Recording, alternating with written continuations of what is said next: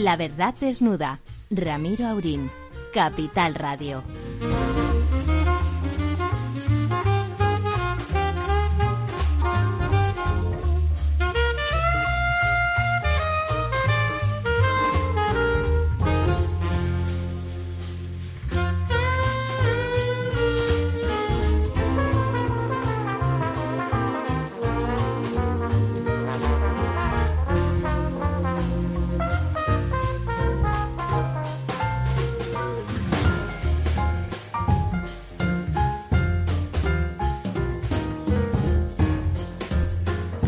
Buenas noches, amigas y amigos. Aquí estamos dispuestos a desnudar la verdad.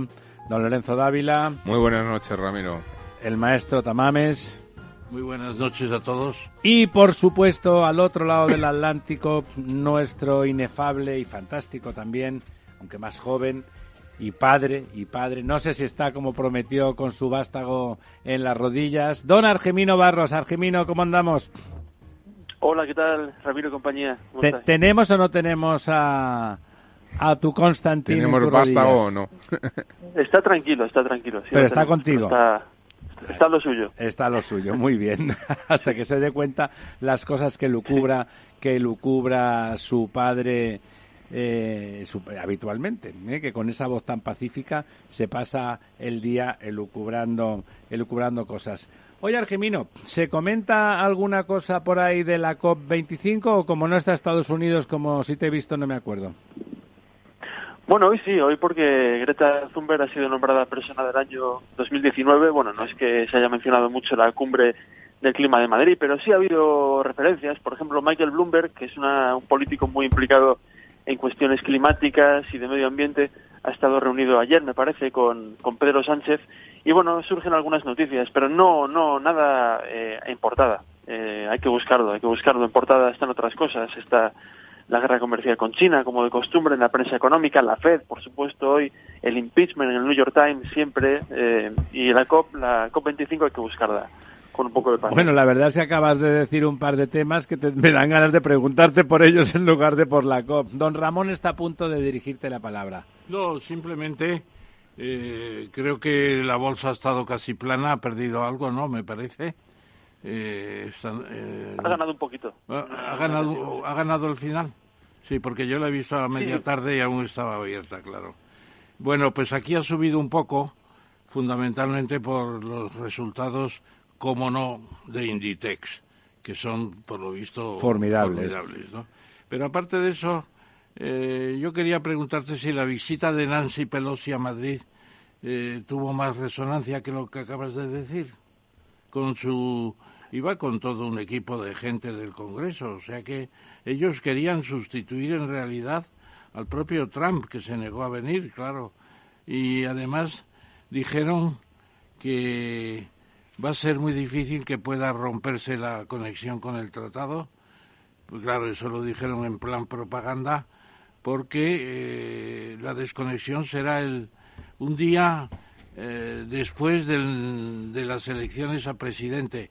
Y si ganan los demócratas, pues lógicamente... Podrían revertirlo, ¿no? Eh, por 24 horas seguirán sin necesidad de que haya salido, de que haya salido previamente.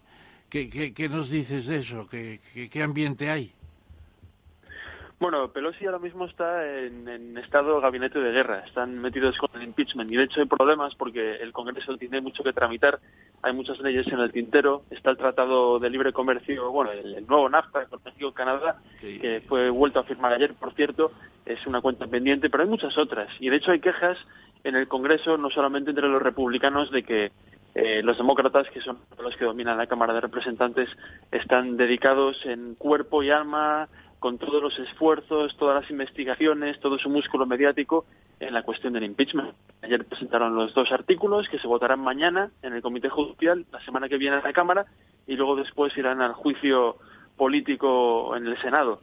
Entonces yo creo que Pelosi, bueno, aunque estuviera de cuerpo presente en Madrid, yo no lo sé, seguro, pero sí, sí, sí, estuvo, estaba en otro sitio. Con, un gran equipo. estuvo pero pero en qué estaba pensando no estaba allí físicamente sin duda seguro que o estaba pensando en la Champions que es el impeachment no claro estaba pensando en, el estado de guerra porque aquí realmente ya mucha gente de la crítica los critica porque han dejado de lado las cuentas pendientes del Congreso, las leyes, el trabajo cotidiano, el trabajo gris cotidiano que tienen que hacer los, los parlamentarios para centrarse en el impeachment, con lo cual no sé yo si ha estado en cuerpo y alma allí presente al 100% en la cumbre del clima de Madrid, pero aquí desde luego referencias de su visita a Madrid, lo mismo, hay que buscarlas en, con, con un poco de paciencia porque no, no han no ha salido a la superficie de las portadas. Don Lorenzo.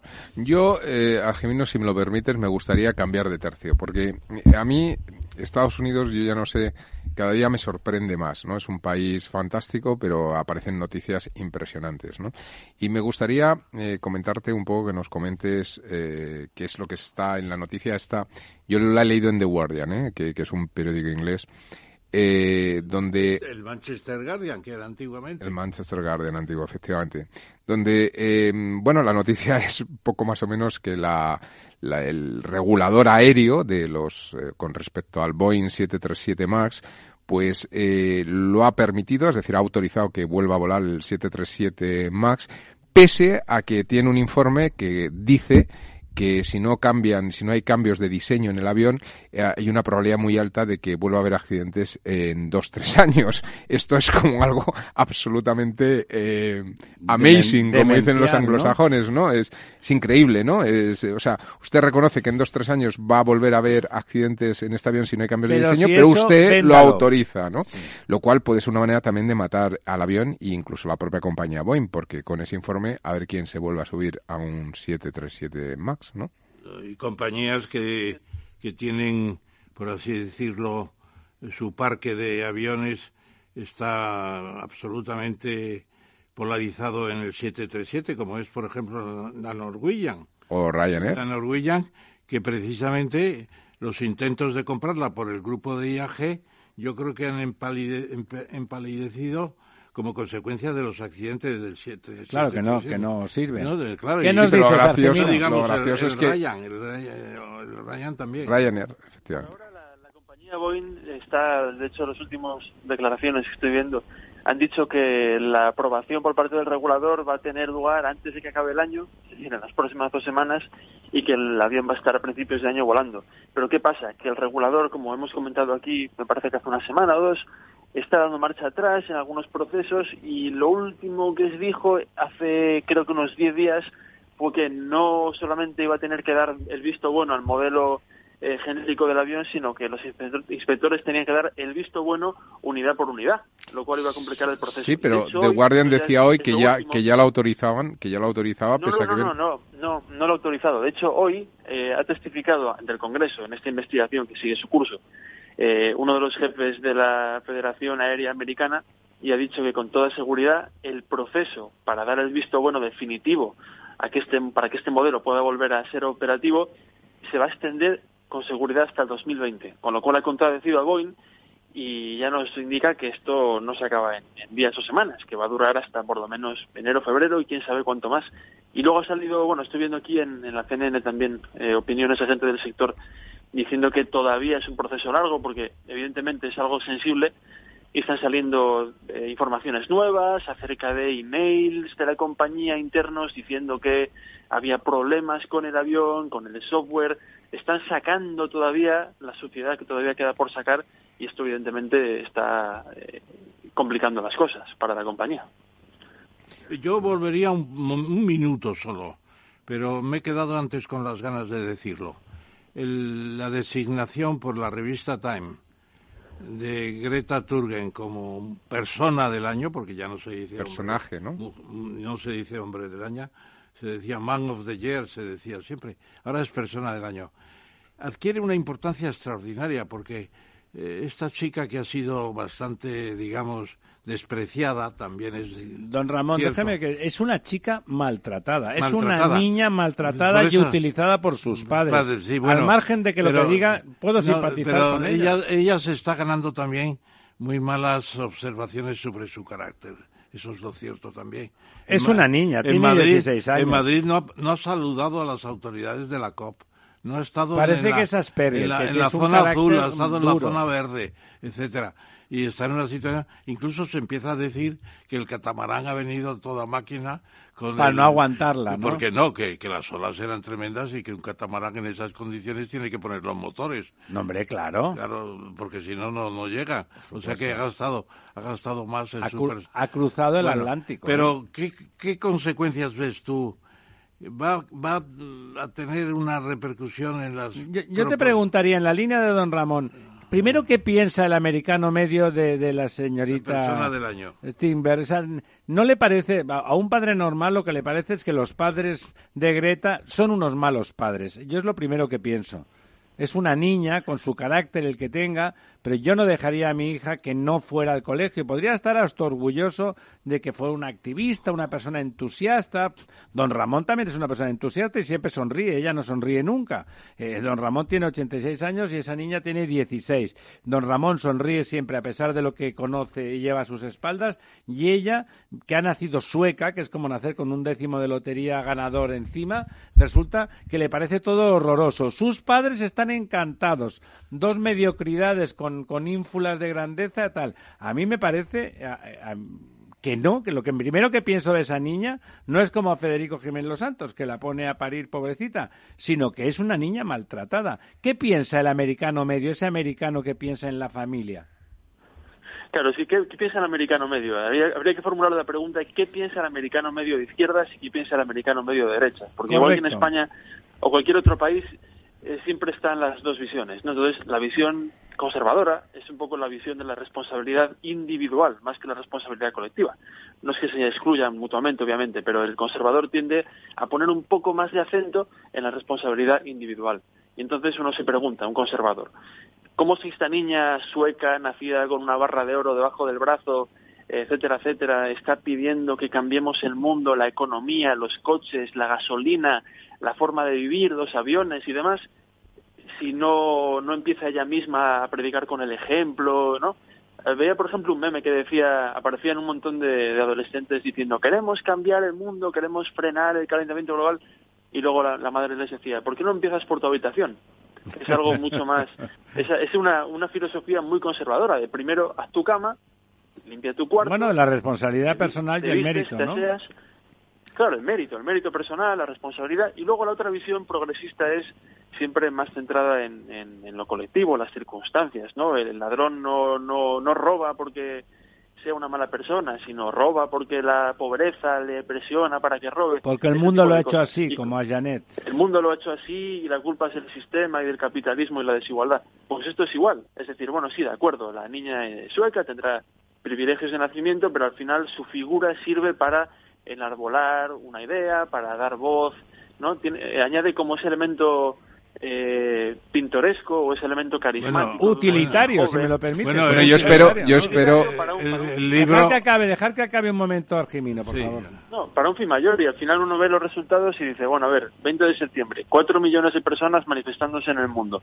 Enciendes la televisión y algo como el cambio climático, que puede ser algo oscuro, científico, sin demasiado interés, ahora con esta niña visitando al Papa o visitando Naciones Unidas o enfrentándose a Trump, pues genera ruido y de repente pues a lo mejor hay más gente que se pone a leer acerca del cambio climático, que empieza a conectar con otros activistas y ahí es donde se le ve la, la parte utilitaria, aunque no seas un fan de- Utilitaria, de tú lo pero tus padres sean unos Utilitaria. Yo estoy leyendo el libro que ha publicado su hermana con toda la familia y son sucesos Claro, de la claro, y familia. los millones Se de llama- euros que van a Se ganar llama Mi casa está ardiendo.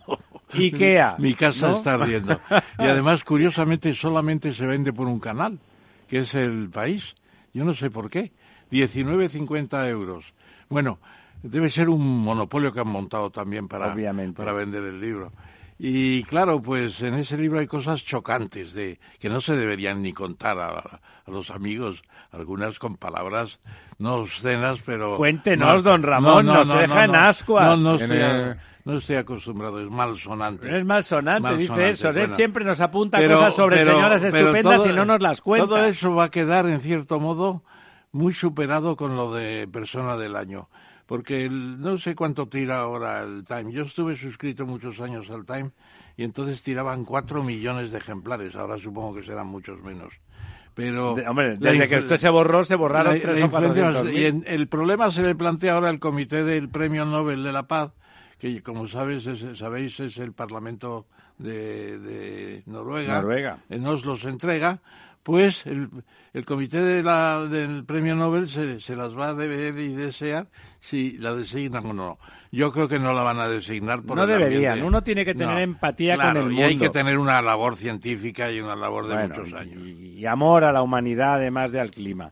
Bueno, Argimino, te dejamos, son las 10 eh, y 20, casi 21 de la noche. Nuestro compromiso, la verdad es que nos tendríamos aquí amamantado en nuestros brazos y en nuestros pectorales. Yo lo que espero es que Argimino le, esté ya enseñando a hacer la cama al pequeño Constantín.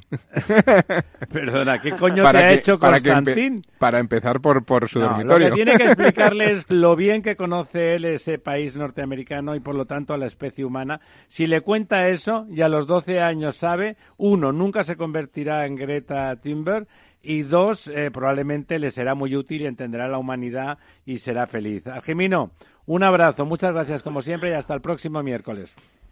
A ustedes, muchas gracias. Hasta miércoles. Hasta luego. So bye bye, Miss American Pie. Drove my Chevy to the levee, but the levee was dry. And them good old boys were drinking whiskey and rye, singing this'll be the day that I die. La verdad desnuda, con Ramiro Aurín.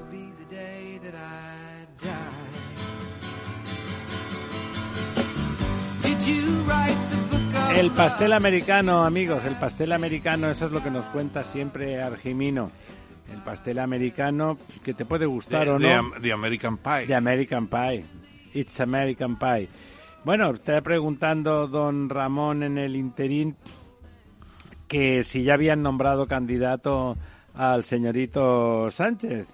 Bueno, eso parece que en todos los, eh, vamos, yo estoy ahora ojeando así periódicos eh, digitales. digitales y efectivamente parece que el rey ha hecho el encargo al señor eh, Pedro Sánchez para, formar gobierno, ¿no? Que forme gobierno con alguien que lo que más le interesa de este mundo es que España deje de ser lo que es, eso es importante, y que el sistema económico que nos ha permitido llegar hasta aquí con tanta solvencia a todos, eh, también se desmonte, porque hay otro socio que se dedica a eso y que cree que el capitalismo internacional, menos su chalet de Galapagar, es estupendo, es eh, fatal, perdón, y que, bueno, pues nada, uno quiere destruir España, el otro quiere destruir el sistema, y entonces, por favor, habrá que pedir visados a Estados Unidos corriendo, o incluso a Francia, atravesar los Pirineos otra vez para ir como exiliados a aquellos campos de concentración. Pero hoy tenemos una de las claves de la transformación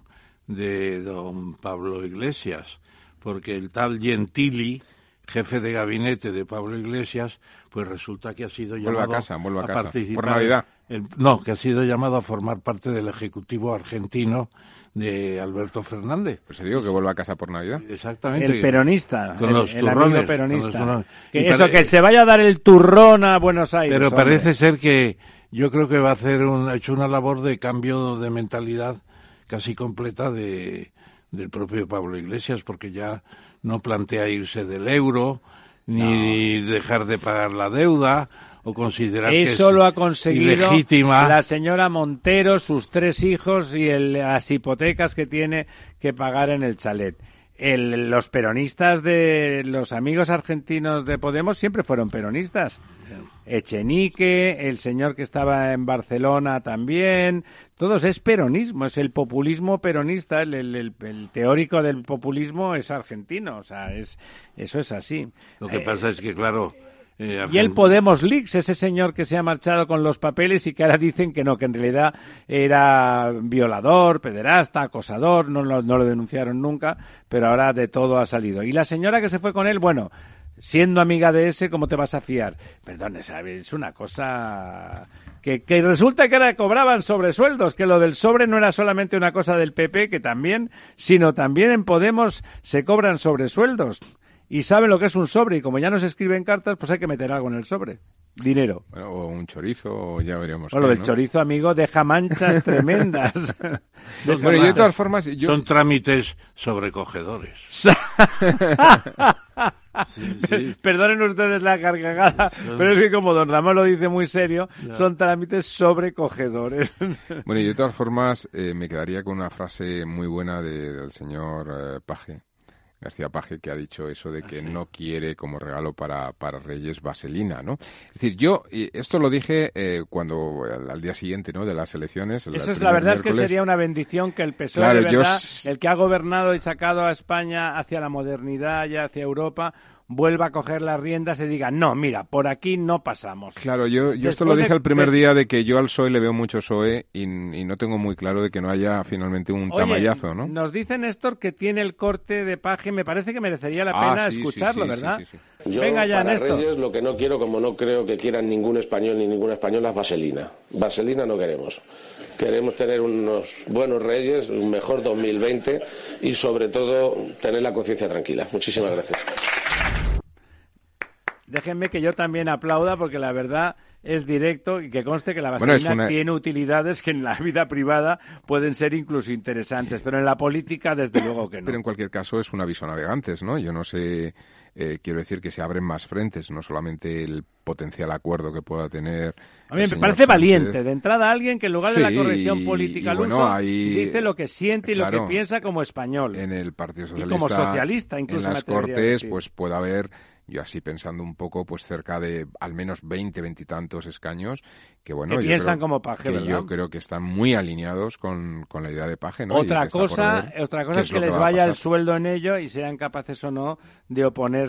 Perdone, bueno, perdone que el señor Sánchez ha demostrado que cuando alguien se opone, como él que se mantenga la sartén por el mango, el, sartenazo se lo lleva. Pero el PSOE es mucho partido, ¿eh? O sea, el PSOE es un partido que tiene más de 100 años y es un partido, bueno, Vamos a ver, vamos a ver. Yo creo que todavía hay mucho, mucho partido, mucha jugada. Yo lo dije el primer día, yo no descarto una especie de, entre comillas, ¿no? De otra forma, pero de tamallazo entendido como... Sí, que se salgan de, la fila. De que algunos vayan al servicio en el momento de la votación, ¿no? Empieza García Paje, que ya ha tenido otras ocasiones de decir algo. También Varas. Sí, pero está el Lambán de Arangón, que también debe ah. tener ganas, debe tener ganas de poner ahí un freno a ese maridaje con, con Podemos, ¿no? Lo que pasa es que eso... Y con Esquerra Republicana, don Ramón. Con Esquerra Republicana, claro que, que, están claramente en, la, rebelión. Las declaraciones de Torras son de todo punto intolerables, o sea, son directamente ilegales. Sí. Claro, y eso, y eso que se entienda con un, con un encogimiento de cuello y de hombros, como diciendo, bueno, hay que entenderlos, ellos tienen que además sus barbaridades, están como cabras, pero hay que admitir que digan lo suyo. Lo suyo es la destrucción, la voluntad de destrucción del Estado, de la nación, del sistema, de todo. Pero bueno, ¿qué le vamos a hacer? Tampoco es tan grave, ¿no? Hombre. O sea, me alegra, la verdad es que me, me, me da un cierto optimismo de ese al estilo de don Ramón, que siempre ve la parte positiva de las cosas, que, que Paje diga, oiga, mire, pues hasta aquí hemos llegado, ¿no? La vaselina para otros menesteres, ¿no? Y, van a venir otros, van a venir otros, yo creo que eh, tendremos también opinión a lo mejor de Leguina primero, seguramente. Bueno, pero, como siempre dice lo que piensa, lo quitarán empieza, empieza Leguina y luego sigue Felipe.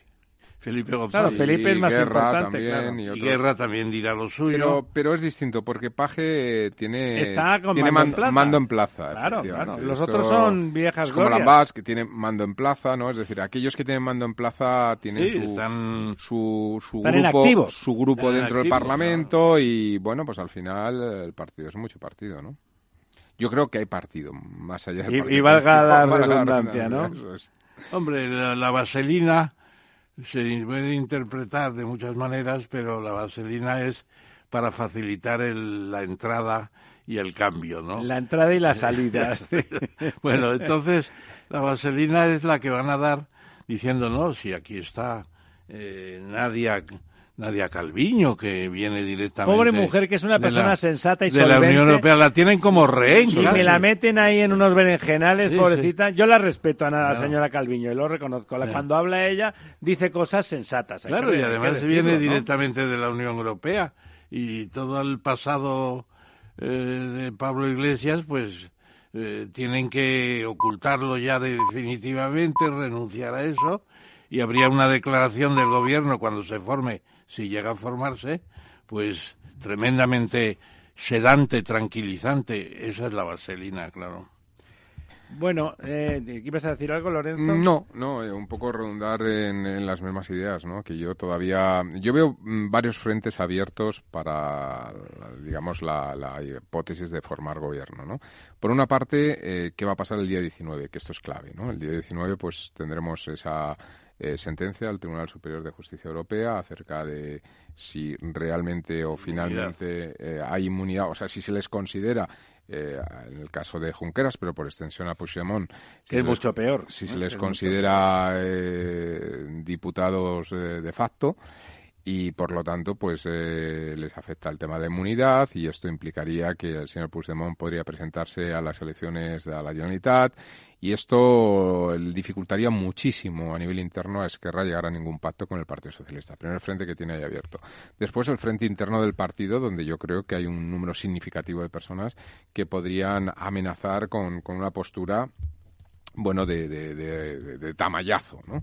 Y, y, bueno, yo creo que esto está acorralando de alguna forma ese gobierno que, que, yo cada vez veo más difícil que realmente se pueda formar y abre, bueno, la, la, la, puerta a otro gobierno. Yo creo que en esto eh, la señora Arrimadas a mí me gustaría lanzar un poco una espada en su favor, ¿no? sí, es valiente. Otra cosa ha sido valiente, ha sido clara, eh, ve muy claro que hay otras opciones. Echen de, falta de 47 diputados. Echan falta 47 diputados, por desgracia, pero bueno, ella pone los 10 en valor que tiene y me parece que lo está haciendo en este sentido bastante bien y yo creo que puede, en ese millón y medio que dejaron de votarlas, de, de recuperar posiciones ¿no? Entonces, bueno, esa es una opción y la otra que, serían unas terceras elecciones que cada vez suena más. Y que cada vez, eh, bueno, pues yo creo que, pese a que todos nos echamos las manos a la cabeza, pues no, no, no, no deja de, empezar a entrar como puede acabar siendo el mal menor, efectivamente, Y, ahí entra, ahí entra la posibilidad que hemos estudiado en esta mesa redonda del rey Arturo de que haya una propuesta del rey eh, si falla la primera investidura y la Fíjate que yo esa, yo esa es la que menos probable. Bueno, pues yo estuve el otro día examinando, me parece que es el artículo 100 de la Constitución, y habla de, de candidato pero no dice que sea un miembro del gobierno del Parlamento, si, legalmente que sea de un partido político. El señor Sánchez llegó a presidente y no era parlamentario. Y claro, si si es mayoritario el Partido Socialista, pero no tiene votos suficientes, pues ¿cómo va a hacer la propuesta de, de, de, un Vox o de un PP? Imposible, imposible. Y ahí es donde puede venir la posibilidad de que... ¿De un independiente? De que busque un independiente. Hombre, sería un golpe de audacia. Más próximo al Partido Socialista que a otra cosa. Yo sinceramente creo que tiene un riesgo muy elevado. Yo no sé si, después de unas rey, se había ganado el reinado. Pero fíjate, yo creo que no es el momento. Si después de unas terceras elecciones, unas hipotéticas terceras elecciones, la parálisis siguiera, es cuando a lo mejor tocaba la baza, la baza del rey, ¿no? Pero yo creo que es asumir muchos riesgos, ¿no? Es asumir una posición política que... Dejar una cosa antes de, que, de pasar. Hoy hemos hecho, hoy he hecho eh, una entrevista al presidente mundial del grupo Suez, a Bertrand Camus, de resonancias eh, literarias. Él, tiene el mismo apellido, no tiene nada que ver, parece ser, con, con Albert, el, famosísimo escritor. Por cierto, insinúan ahora que fue asesinado por la, por la policía secreta soviética. Bueno, no me extrañaría mucho. en esa época los soviéticos. Perdón porque estabas en. No, no, no, está, está bien, ya que estábamos en eso. Ha sido una entrevista, estábamos en la COP y él nos ha contado, bueno, pues nos ha contado algunas cosas. Le hemos hecho una entrevista breve de 16 o 17 minutos y después comentaremos. Pero antes de pasar a, a esa entrevista, y quería preguntarle a don Ramón qué cree él, qué cree él que es optimista, pero que no es un panoli sobre eso que, que hombre, muchas gracias. Eso que sospecha, eso que como siempre me meto con usted, quiero dejarlo claro. Se creía que, estaba, que estabas dormido. Eso que, la primera. Eso que, eso que sospecha eh, don Lorenzo, él cree que le van a, a, inmunizar al señor Puigdemont, que me preocupa mucho más. No, no, no, lo tengo claro. La inmunidad de Puigdemont que de Junqueras. ¿Qué cree usted que va a decir el Tribunal Europeo? Ya sé que no tiene usted una bola de cristal, pero bueno, tiene usted argumentos. No, el Tribunal Europeo eh, es consciente de su importancia en este caso, pero yo creo que tiene que tener en cuenta que España es un país democrático, con un Estado de Derecho, con un sistema judicial que, como dice una persona a la que yo quiero mucho, el que la hace la paga, porque al final ahí está eh, Oye, más gente que en ningún sitio de, Europa en la cárcel, Han pasado todos por, por sinvergüenzas. entonces, yo creo que eso hay que considerarlo, que no va a ser un apoyo a Cataluña pensando que Cataluña sufren todos por la mañana temprano porque están arrojados por, por España. ¿no? Lo cual no es verdad, además tienen una renta estupenda, mis parientes. Hoy viene un suplemento sobre España en el Financial Times y lo que más destacan es la potencia de Barcelona es impresionante un artículo que han hecho formidable y que no está no está prepagado, ¿no? Es de un de un observador, yo supongo que neutral.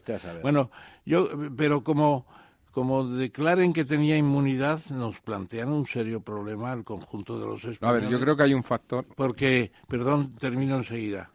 Porque sencillamente eh, aquí ya entonces eh, van a acampar por sus eh, pretendidos derechos en todo, porque ya el Congreso, que fue un circo a la hora de jurar eh, y de prometer y decir cada uno la, la historia que se inventaba en ese momento, aquí vamos a tener ya una especie de sublevación general. y además, don Ramón, si no hay respeto a lo que ocurre en los sistemas legales y judiciales de las democracias que formamos parte de la Unión Europea, ¿qué sentido tiene? No, no, el Tribunal Superior del Supremo de la, de la Unión Europea echaría leña al fuego. no podría, no puede contradecir a los sistemas legales. Pero al final es un tribunal y es un órgano independiente, no tiene que dejarse llevar por, por eh, medidas políticas. Lo que ocurre. No, lo, a ver, aquí Lorenzo, lo de, lo de independiente al final no quiere decir irresponsable. No, no, no, ¿eh? no. Sí, el problema está. A ver, yo creo que hay, que hay matices uh, jurídicos que dan pie a la esperanza. Me explico. Es decir, el problema parte de que el abogado general de, de la Unión Europea había declarado eh, que, bueno, que le entendía bajo su interpretación de que un miembro del, Parlamento Europeo es miembro del Parlamento Europeo desde el mismo momento en que es eh, votado por, por, los ciudadanos y que por tanto tiene la condición de diputado en ese momento y no como de alguna forma establece el ordenamiento interno español que es cuando coge el acta de diputado como el señor Puigdemont no ha cogido el acta de diputado, bajo la normativa interna española, ese señor no es diputado europeo. Claro, pero fíjese usted bajo la interpretación... No, pero déjame un matiz. Sí, sí. Bajo la interpretación europea, lo que dijo el abogado del Estado es que eh, el derecho europeo está por encima, y más para un tema del Parlamento Europeo, que los derechos nacionales, y que por lo tanto él entendía que podía ser. Lo que pasa es que hay un matiz muy importante que ha pasado desde esas declaraciones del abogado, bueno, declaraciones, desde ese informe que elabora el abogado general de la Unión Europea. Y es que desde entonces Ahora hay una sentencia firme, lo cual cambia judicialmente las cosas. Porque antes, bueno, pues eran unas personas que estaban en un proceso judicial, eran acusados, pero no habían sido condenados. En estos momentos hay una condena firme. Pensemos que, esta, este, esta reclamación ante el tribunal no la hace el señor Puigdemont, la hace el señor Junqueras, que es el que está condenado de eh, con condena, bajo condena firme. ¿no? Por lo tanto, yo creo que ahí eh, se abre una, una puerta a la esperanza de que el Tribunal de Justicia, al margen de, digamos, eh, los temas políticos, que yo creo que no debería entrar en eso porque es un órgano judicial, jurídicamente, al existir una condena firme, yo creo que la interpretación puede cambiar. Pero el caos, ha, utilizado una palabra, don Ramón, apropiada. El caos que introduce, o sea, un, un, órgano judicial lo que no puede es introducir la, introducir la destrucción del sistema a partir de un cierto cumplimiento de una cierta normativa como si fuese algo algo inmanente en sí mismo, ¿no? El, aparato judicial existe para garantizar el orden dentro del sistema, no para destruir el derecho continental que tiene una base en el derecho positivo, la ley es la ley y si y si le los jueces interpretan la ley, pero si la ley establece estos puntos, pues al final es la ley. Si la ley establece el caos, el caos no. Yo no, la ley no establece el caos. Otra cosa es que en ocasiones el cumplimiento de la ley pueda llevar a, a que en determinadas circunstancias pueda producir en determinados sectores el caos.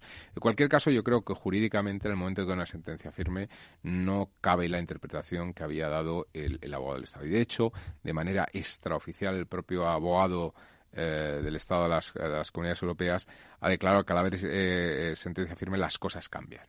Entonces yo espero y confío. Confío que el día 19... El, un buen dictamen el que ha hecho Don Lorenzo. Don Lorenzo. Y yo me inclino a eso porque... Yo, confío en ello, pero, eh, pero en cualquier caso yo respeto la decisión. Sí, que hay una decisión de un tribunal, no hay ya más instancia que la propia europea, y la propia europea, desde decir al Tribunal Supremo de España, eh, en una cosa así, pues sería una afrenta. Además, eh, probablemente no hay no hay rebelión, según dijeron, no había rebelión, pero había secesión y había toda de delitos políticos. O sea que yo creo que sería un desastre una sentencia que levantara ahora las posibilidades de que los presos salgan de la cárcel tranquilamente por su propio. A mí me cabe, me cabe esa esperanza y por eso yo la opción que más me opto, y lo llevo diciendo desde el principio, es el tema del tamallazo. Es decir, yo creo que al final no va a haber esa sentencia que dificulte que Esquerra pueda llegar a un acuerdo. Creo que va a llegar ese acuerdo, es decir, que Sánchez va a firmar un acuerdo real con, con Esquerra. Lo que ocurre es que yo creo que en el PSOE eso va a levantar ampollas de tal nivel que, bueno, yo veo difícil que finalmente el gobierno se forme. No, y esta tarde ha habido ya comentarios en el Congreso, según creo, en el sentido de que, de que, vamos a ver, qué es lo que quería decir. de que el grupo parlamentario socialista se iba a poner en parte. No, no, no, perdona, ya me ha llegado. Es tremendo esto a veces. Bueno, pues sencillamente que las autoridades penitenciarias tienen la palabra y seguramente les van, a, dar, les van a dar hoy el segundo grado. No, no, le han dado el segundo grado, pero no les permite salir de la cárcel. Pero el segundo grado les permite salir con permisos especiales. Bueno, permisos especiales para, De carácter profesional, de carácter familiar. Sí, pero no es el tercer grado. No, pero es el segundo. sí, pero digamos que no, no toman el turno y eso, eso suaviza ya mucho la cosa, hombre, ya, ya no está ahí Junqueras. Yo ahí sí que puedo aplicar la palabra el pobre Junqueras porque no es el peor de todos, seguramente. Bueno, yo hay muchos presos comunes en la cárcel que no son canallas, que son unos desgraciados que no han tenido mucha ocasión y que también podrían apelar a condiciones especiales, en mi opinión. Bueno, amigos, eh, vamos a, si os parece, vamos a escuchar la entrevista que le hemos hecho este mediodía al señor, a Monsieur Bertrand, Bertrand Camille, ah, Bertrand Camille, y a continuación comentamos antes de un brevemente antes de ver a nuestro, de oír a nuestro invitado de hoy, don Jorge Alcalde, que tiene, bueno, pues todo que ver con, con esta reflexión general sobre el clima que se está produciendo en Madrid. Volvemos después de la entrevista.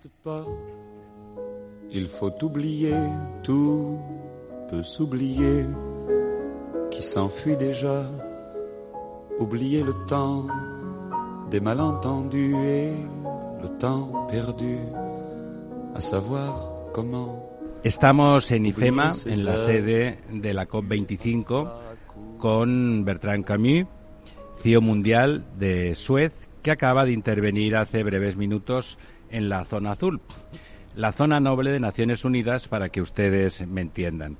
El señor Camus es ingeniero por la icónica Escuela de Pont-Chaussée de París y, para nuestra fortuna, une a su apellido de literarias resonancias un magnífico español con acento argentino.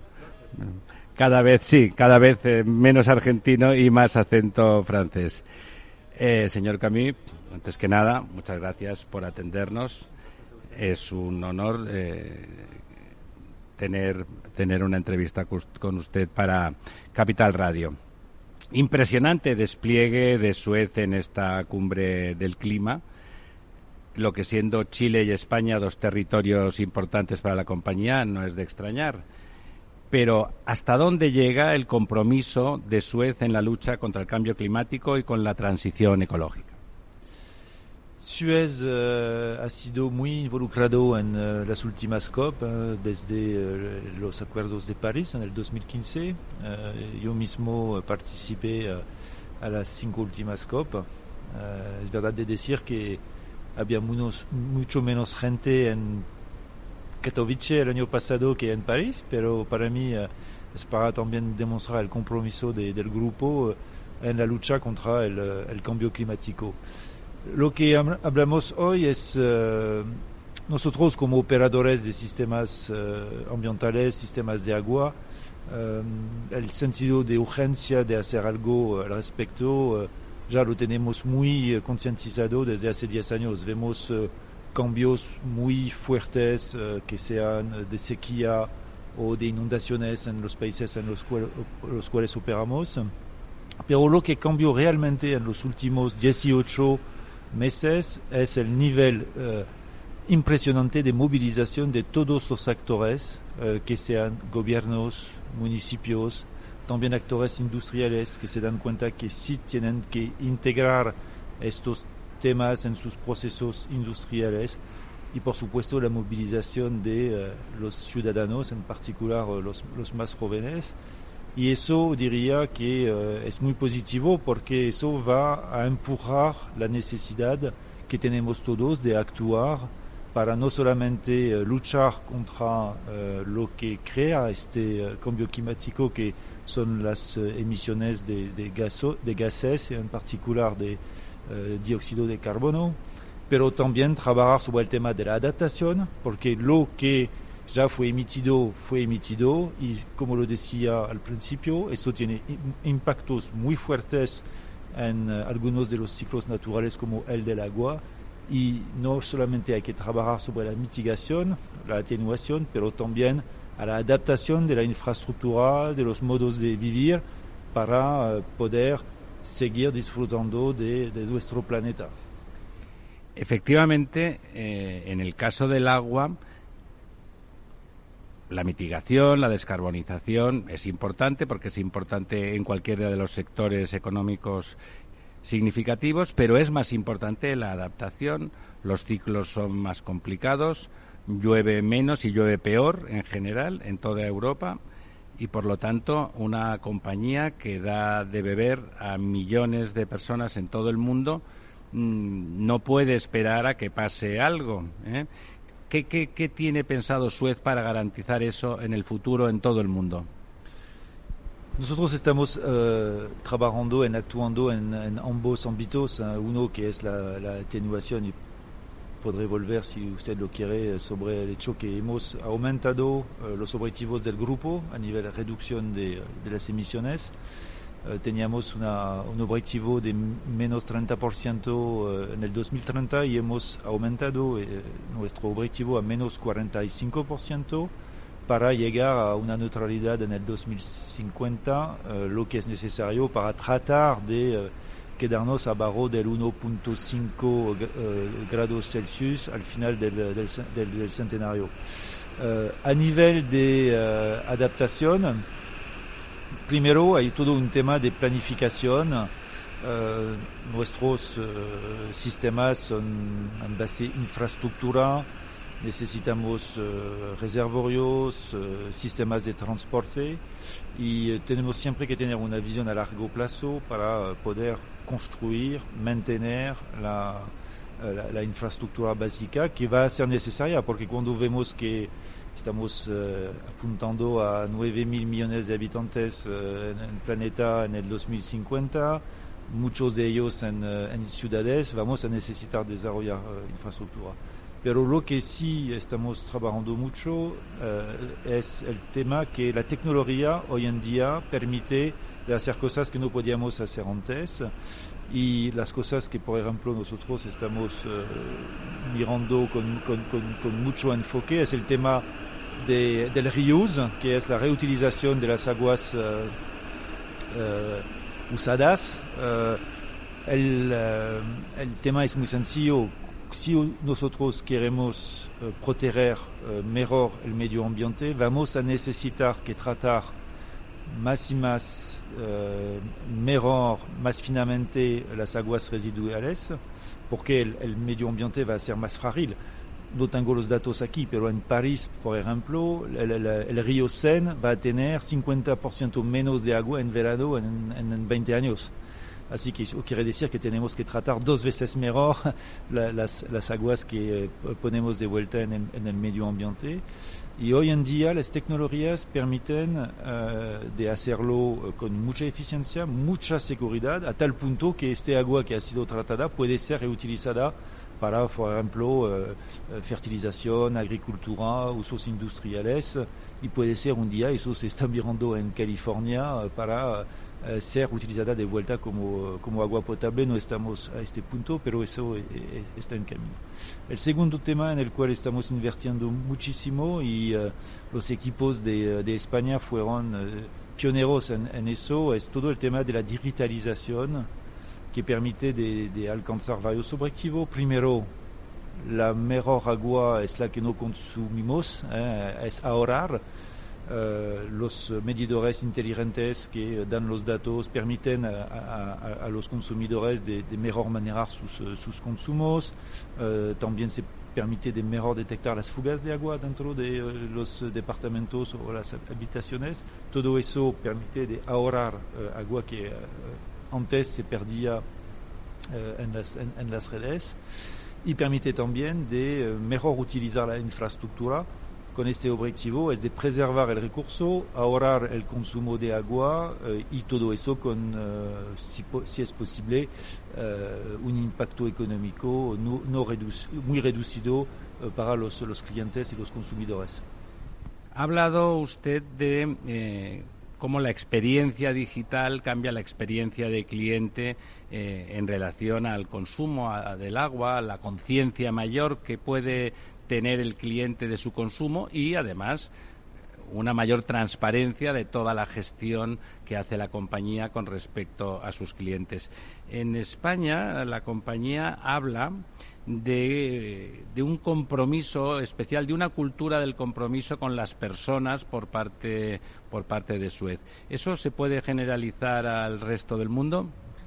Sí, es, uh, yo tengo una, una, carrera muy internacional de, los 25 años que, estuve con, uh, con, Suez. Yo pasé 22 años afuera de, de, Francia, en todos los, continentes y uh, la realidad es que los, los, hombres y las mujeres de, la empresa comparten todos y todas una pasión por el medio ambiente, un espíritu servicio público. Que todos tienen eh, realmente conciencia que es un servicio esencial, que eh, cualquier sea eh, las situaciones hay que asegurar la continuidad del servicio.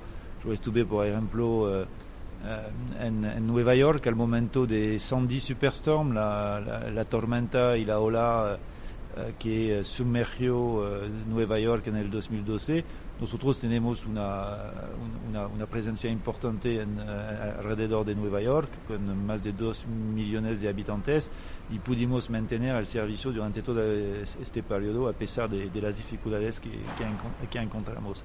Así que eso lo que ustedes uh, pueden ver de nuestros equipos aquí uh, en España es realmente una cultura común que, tenemos en, todo, en todo el mundo y que para mí es muy importante una vez más tengo un perfil más de operacional, internacional y es lo que realmente me motiva es de uh, trabajar con, con gente que, que, que, que, comparte los mismos valores que, yo.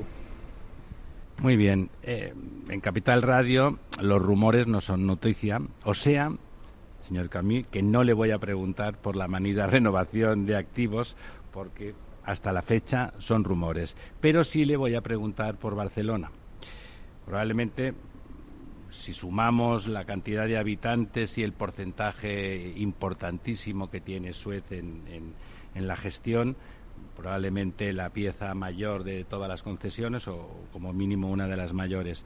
Como usted sabe perfectamente, hace tres semanas una sentencia del Tribunal Supremo español confirmó la legitimidad de la concesión tanto en Barcelona como en su área metropolitana ¿Qué supone para Suez eh, esa sentencia?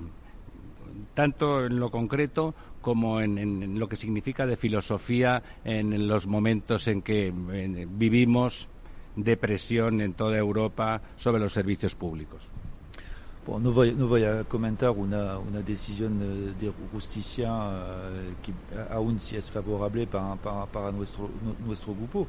Nosotros mantuvimos a lo largo de, de, de, de los años eh, una, una, postura muy, muy clara sobre la, la validez del contrato y, y, más que todo nuestro deseo de, de, seguir sirviendo la población de la era metropolitana.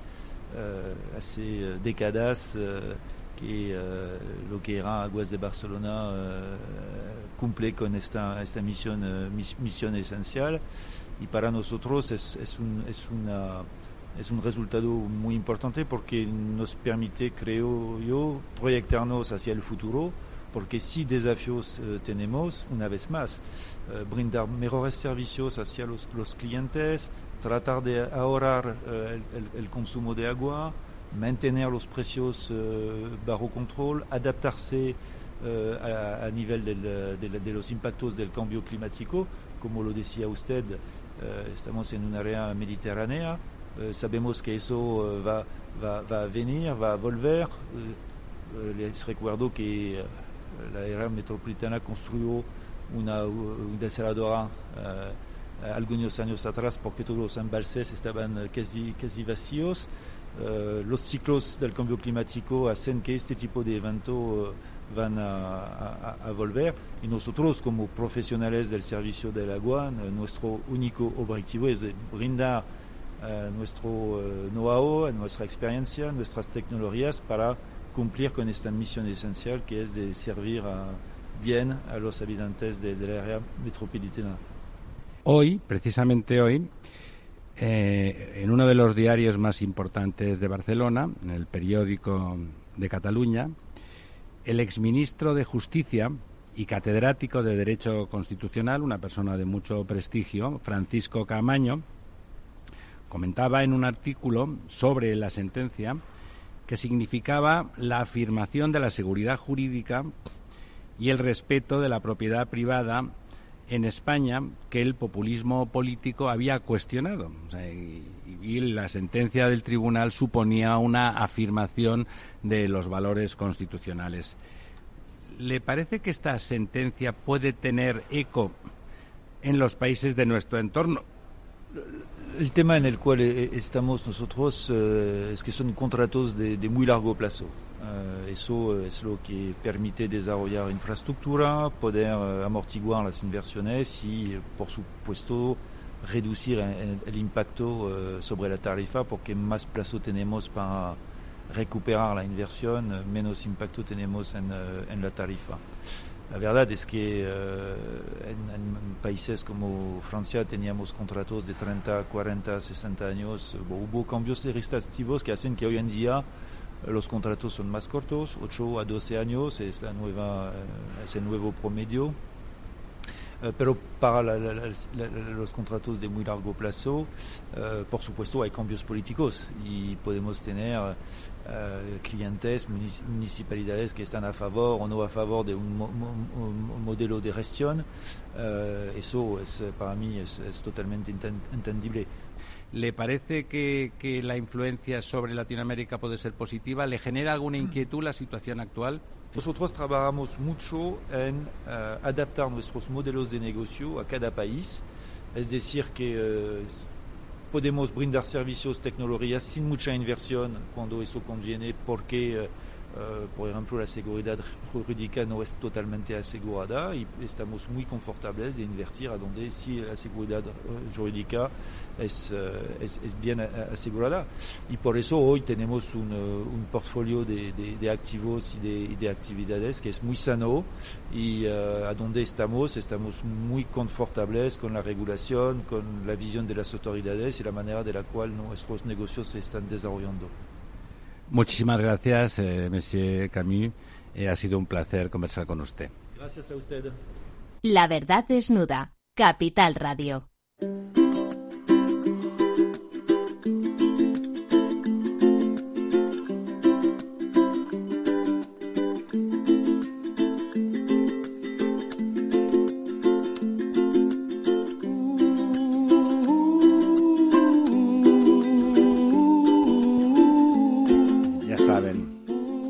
Arco iris, el rainbow, en esas islas paradisíacas del Pacífico. Bueno, ¿qué os ha parecido, Monsieur Camus? Bueno, la verdad es que eh, a mí, bueno, más que sorprenderme, me confirma algo que yo estoy viendo sobre todo en esta COP25, pero que se está viendo en los últimos en los últimos años, pero sobre todo en los últimos meses porque ha incidido mucho en España, aunque es un tema internacional, y es que parece que se han invertido los papeles, ¿no? Es decir, parece que los gobiernos, como decía la señorita Greta Thunberg, eh, pues parece que los políticos son los culpables de todo y aquí no hacen nada, nada más que dicen cosas pero no dicen, pero las en empresas nunca hacen gran cosa, ¿no? Bueno, pero son los responsables los que deberían de hacer. Y sin embargo son las empresas, como el caso de, del señor Las que tiran del carro, ¿no? Efectivamente, ¿no? Es decir, las que realmente presentan planes con fechas concretas, con presupuestos concretos, con costes concretos. Y en el caso español eh, estábamos hace semanas anunciaban el plan de Repsol, Iberdrola, Endesa, Suez ahora por la parte que le planes reales, planes, planes reales, hechos con cabeza, con profesionales, con ingenieros que decían, con presupuesto, claro, con ¿qué es dinero. lo que hace falta? Si a, a, mí, a mí el que me digan que en el 2030 ya estamos todos salvados no me sirve. Oiga, dígame la verdad. ¿Dónde está el que, arca de Noé? Claro, porque porque esto esto también cuesta un dinero, tiene unos costes, Oiga, tiene mi una camarote con ventana. Claro, tiene tiene tiene un costo de oportunidad, tiene efectos colaterales, tiene externalidades. Oiga, dígame la realidad. Que, que si no pasa nada porque me diga usted que va a tener que ser en el 2080, pero pero de verdad, vamos a ver cuáles son los planes. No, perdón, eso lo piensa usted que es un ser racional. Hay un montón Pero esto es lo que están haciendo todas las empresas Hay un a nivel de multinacionales. gente ¿eh? por ahí que quiere que le mientan. Pinocho, Bueno, pero, pero esto es así, el sector automovilístico a nivel global está tomando la, la delantera en esto, en el cambio, el- el- el- los procesos de investigación. Es decir, yo creo que, que- que- que es lo sorprendente, ¿no? Que, que uno espera de, de sus políticos que sean los que realmente fuercen a las empresas y parece que son las empresas las que están tomando la iniciativa, ¿no? Esto, vamos, yo creo que, que, deja un poco fuera de juego totalmente a los políticos, ¿no? Yo leí el artículo de, del profesor Fran Camaño, me, me gustó. Eh, y además de lo que dijo él de la seguridad jurídica, que es muy cierto, eh, pues eh, me parece que hay otros dos elementos que yo destaqué en otro artículo que escribí en la, en la Razón, a pocos días de la sentencia, que, que me causó gran impresión. Pues eh, sencillamente, eh, lo que no se puede admitir es un lobby populista que se lance proclamando 12 ciudades españolas el año 16 o 17, no recuerdo, 17. que van a conseguir eh, la gestión pública directa en todo el agua en España. Eso no se puede considerar una Bueno, promesa de, ilegalidades Es- varias y es- de agresiones, Naturalmente, ¿no? porque lo van a hacer por la fuerza, por eh, la extorsión, los sistemas de cacicazgo, etcétera, etcétera. Y lo que se cabe, cabe destacar, por lo tanto, en esto es que va contra ese populismo eh, y además me parece que va por la cooperación pública-privada, que es un principio que reconocen todas las legislaciones ahora, que es al- a la ciudadanía hay que darle lo mejor a través de licitaciones, de, de comprobaciones, de búsqueda de los especialistas con más prestigio, etcétera, etcétera. Y eso es lo que se ha hecho. Sencillamente no se ha hecho nada. Ahora luego sale la, la alcaldesa de Barcelona diciendo que, se ríe de la sentencia y dice que va a hacer, que va a hacer una ley, pero que, que ella no y, puede y hacer que, ninguna y que el Tribunal Supremo es feudal. Feudal, eso es. También se permite esa lindeza, eh, doña... Bueno, es la falta de Ada Colau. la falta de fe en la democracia, en la separación de, de- poderes, en lo que piensan los demás, en la ley El desprecio de la y en la voluntad de imponer su bueno su capricho, su su opinión, si es que se le puede llamar así a lo que a lo que ella piensa. Bueno, eh, diga, diga, por favor. No, que hubo otra entrevista ayer en paralelo a la No, suya. Le iba a decir, le iba a decir ahora que como colofón, ya antes de, de entrar en, en- con nuestro invitado, don Jorge Alcalde, director de la revista Cuo, eh, con el que vamos a tener un, un repaso también de la actualidad de la COP y de los elementos que, que inciden ¿no? en, en toda esta crisis climática y esta toma de conciencia colectiva que en España y en particular en Madrid ha significado la COP25. Solo por eso ya hay que felicitarse. Hay que felicitarse también por nuestra enorme capacidad de improvisación. Estoy seguro que en un año lo hubiéramos hecho peor y con muchas más peleas internas. Si hay que hacerlo en un mes, entonces todos, proveedores, partidos, eh, personas individuales en general, estamos dispuestos a dar lo mejor de nosotros mismos. Pero ayer nuestro, nuestro querido profesor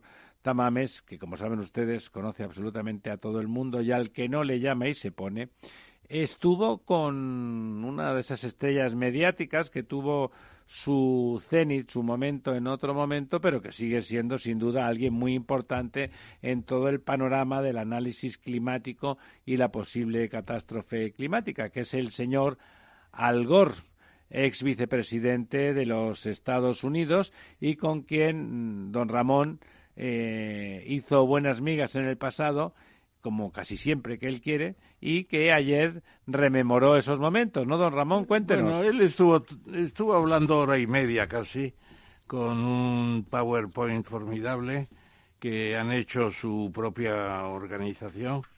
Es una organización que se llama The Climate Reality Present el presente de la realidad climática y entonces eh, analizó toda una serie de cuestiones, de peligros, que, son los que le gusta explicar, la subida de las aguas del mar, las sequías, los incendios extremos, eh, el metano también marítimo, el crecimiento demográfico. Eh, planteó que eh, en lo que queda de siglo, pues, pues África se va a convertir en el continente más poblado con cuatro mil millones de africanos, etcétera. Estuvo muy bien y luego hubo un cóctel y allí estuvimos conversando. Yo le recordé que nos habíamos encontrado en la cumbre de la Tierra el año 1992 en Río y me dijo precisamente allí mismo y en aquellos días me llamó Bill Clinton para proponerme que fuera en la candidatura de los Estados Unidos por lo que he sido vicepresidente. Eh, lo tenía muy marcado. Y luego, eh, aparte de comentar algo de lo que había dicho, yo le hice dos preguntas. ¿Estamos todavía a tiempo, no obstante lo que dice James Lovelock, que ya es demasiado tarde? Primera pregunta. ¿No son muy fuertes los negacionistas de hecho como Trump, Putin, Bolsonaro y Xi Jinping, que siguen emitiendo más y más gases, gases de efecto invernadero a la atmósfera. Son más déspotas que negacionistas, ¿no? Eh, sí, son déspotas en realidad. Bueno, pues Al Gore respondió eh, con una fe declarada de que eh, eso no va a suceder, de que hay soluciones, de que estamos a tiempo y que de los, los esfuerzos de las empresas tecnificadas y al día, los líderes ecológicos y sobre todo la juventud y la tecnología van a hacer posible un mundo reverdecido. A mí me... Bueno, en la línea de lo que comentaba don Lorenzo, ¿no? Sí, más o menos, y además con una especie de, fe cósmica, eh, que es lo que se le pueden criticar a algunos científicos, porque hay otros, como Lovelock, que dice que ya esto no sirve para nada. Too little, too late llegamos demasiado eh, con demasiado poco Todo sirve y, para algo y demasiado tarde, no hay, no hay remedio. Bueno, el ambiente allí era extraordinariamente positivo. Estuvo la ministra de Comercio, que no me recuerdo cómo se llama, pero que luego la saludé también. Y se puede decir que, que fue una buena sesión de la COP25 también, como la que acabamos de escuchar de, de, de Monsieur Camille. Y don, don, don Ramiro, ¿No es Suez una compañía muy antigua? Es una compañía muy antigua, ¿no? Me lo recordaba usted antes, fue la que construyó el canal de Suez, ¿no? Fantástico. Lesseps. Es una gran compañía, sin duda. Un campeón europeo. A mí me gusta más llamarle cuando desde aquí desde esa izquierda populista se le llama a ese tipo de compañías multinacionales, española o francesa o alemana, a mí, cuando son europeas, me gusta llamarle campeones europeos, porque yo aspiro, como todos en esta mesa, ¿verdad?, a que Europa sea finalmente una gran nación, esa gran nación donde nació la civilización y la cultura política y donde después de matarnos tantas veces y tantos siglos, eh, bueno, encontremos el camino de la paz. Don Lorenzo. Sí, no, yo a mí me gustaría ya para terminar. Eh, eh, apuntarme, yo me apunto al discurso positivo del profesor Tamames eh, pero creo que los discursos pesimistas despiertan conciencia. Es decir, que yo creo que también son importantes esos discursos radicales. Sí, él siempre se acuerda de los eh, pesimistas, aunque sea para negarlo. Claro, ¿no? Eh, yo creo, a ver, hay, hay, hay discursos o, mensajes más, más digamos, constructivos, efectivamente. Yo también creo en la humanidad. Creo que, aunque solo sea por instinto de supervivencia, que lograremos superar el problema. Pero también recuerdo una frase de un profesor mío en la Escuela de Arquitectura que decía sobre los arquitectos, porque lo podemos extender a la humanidad y con el tema del medio ambiente, que decía los arquitectos hemos destrozado el mundo de tanto querer transformarlo. Merece la pena volver a intentarlo. Yo creo que esto es un eh, espíritu positivo de que, vale, nos hemos cargado el, el, planeta. Me preocupa mucho. Ha sido por una buena causa, que era sobrevivir. En la entrevista de, de, de Camille me preocupa cuando él dice ya hemos contaminado mucho y eso hay que saber manejarlo, es decir, eso ya no tiene remedio, eso ya está sí, Sí, eso ya está hecho. Eh, claro, ¿no? Eh, efectivamente, nos hemos cargado el planeta. pero eso es realista, ¿no? Pero merece la pena volver a intentarlo. Yo creo que toda la inteligencia de la humanidad, que creo que es mucha, eh, tiene que encaminarse a, lo que es una solución y un mundo mejor que yo. también, quizá porque tengo hijos pequeños, pero me quiero creer en ello, ¿no? Bueno, amigos, volvemos en dos minutos con Jorge Alcalde, director de CUO, mi colaborador habitual en muchos medios, hablando de estas cosas, con quien vamos a tener una interesante charla. Hasta dos minutos.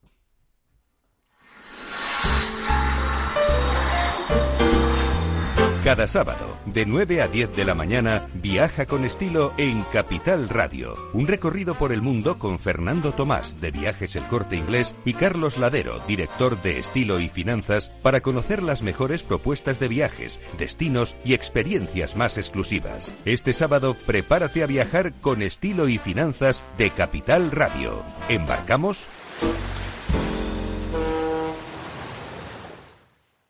¿Sabes cuál es el mejor dial para escuchar Capital Radio?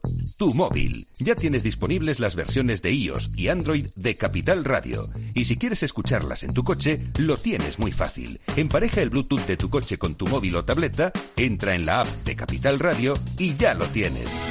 Escucha Capital Radio en digital. Y si te preguntan qué escuchas, no lo dudes. Capital Radio.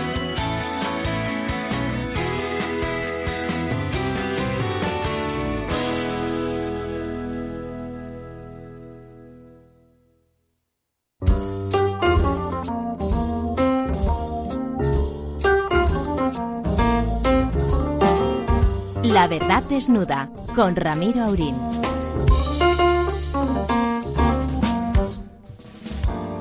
Aquí estamos de vuelta ya con nuestro invitado, nuestro invitado que, don Ramón, le cedo como siempre la palabra para que nos lo presente.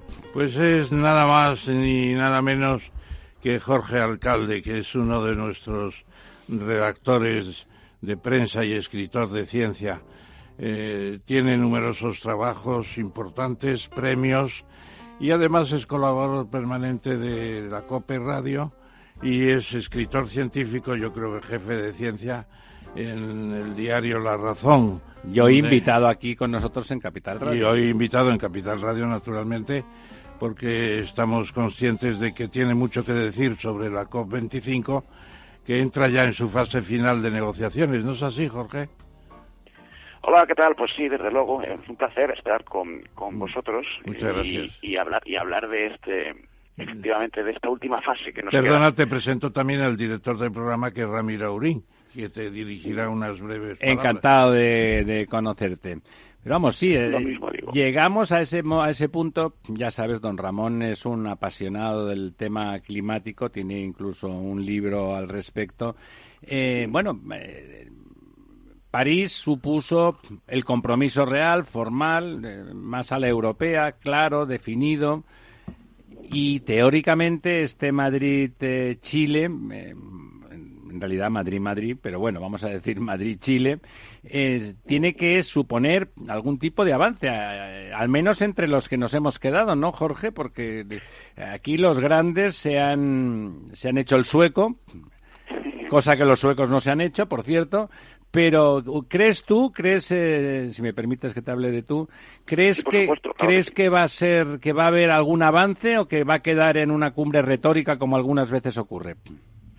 Pues vamos a ver, la verdad que es que yo eh, empecé siendo muy pesimista eh, al comienzo de estas reuniones. Mm, no dejo de serlo, aunque quizá un poquito menos de cómo empezó la cosa hace una semana. Eh, teniendo en cuenta que esta COP25 ya de partida surgió como los, propios organizadores, la presidencia chilena eh, lo reconocía como una cumbre de transición, eh, una cumbre que realmente no era más que una casi cumbre preparatoria de la próxima, que tendrá lugar el año que viene en Glasgow, y en la que en teoría sí que deberán sentarse acciones concretas con un calendario de acciones muy, muy, muy estable, en teoría, eh, para la lucha contra el cambio climático. Esta partía como una cumbre de transición.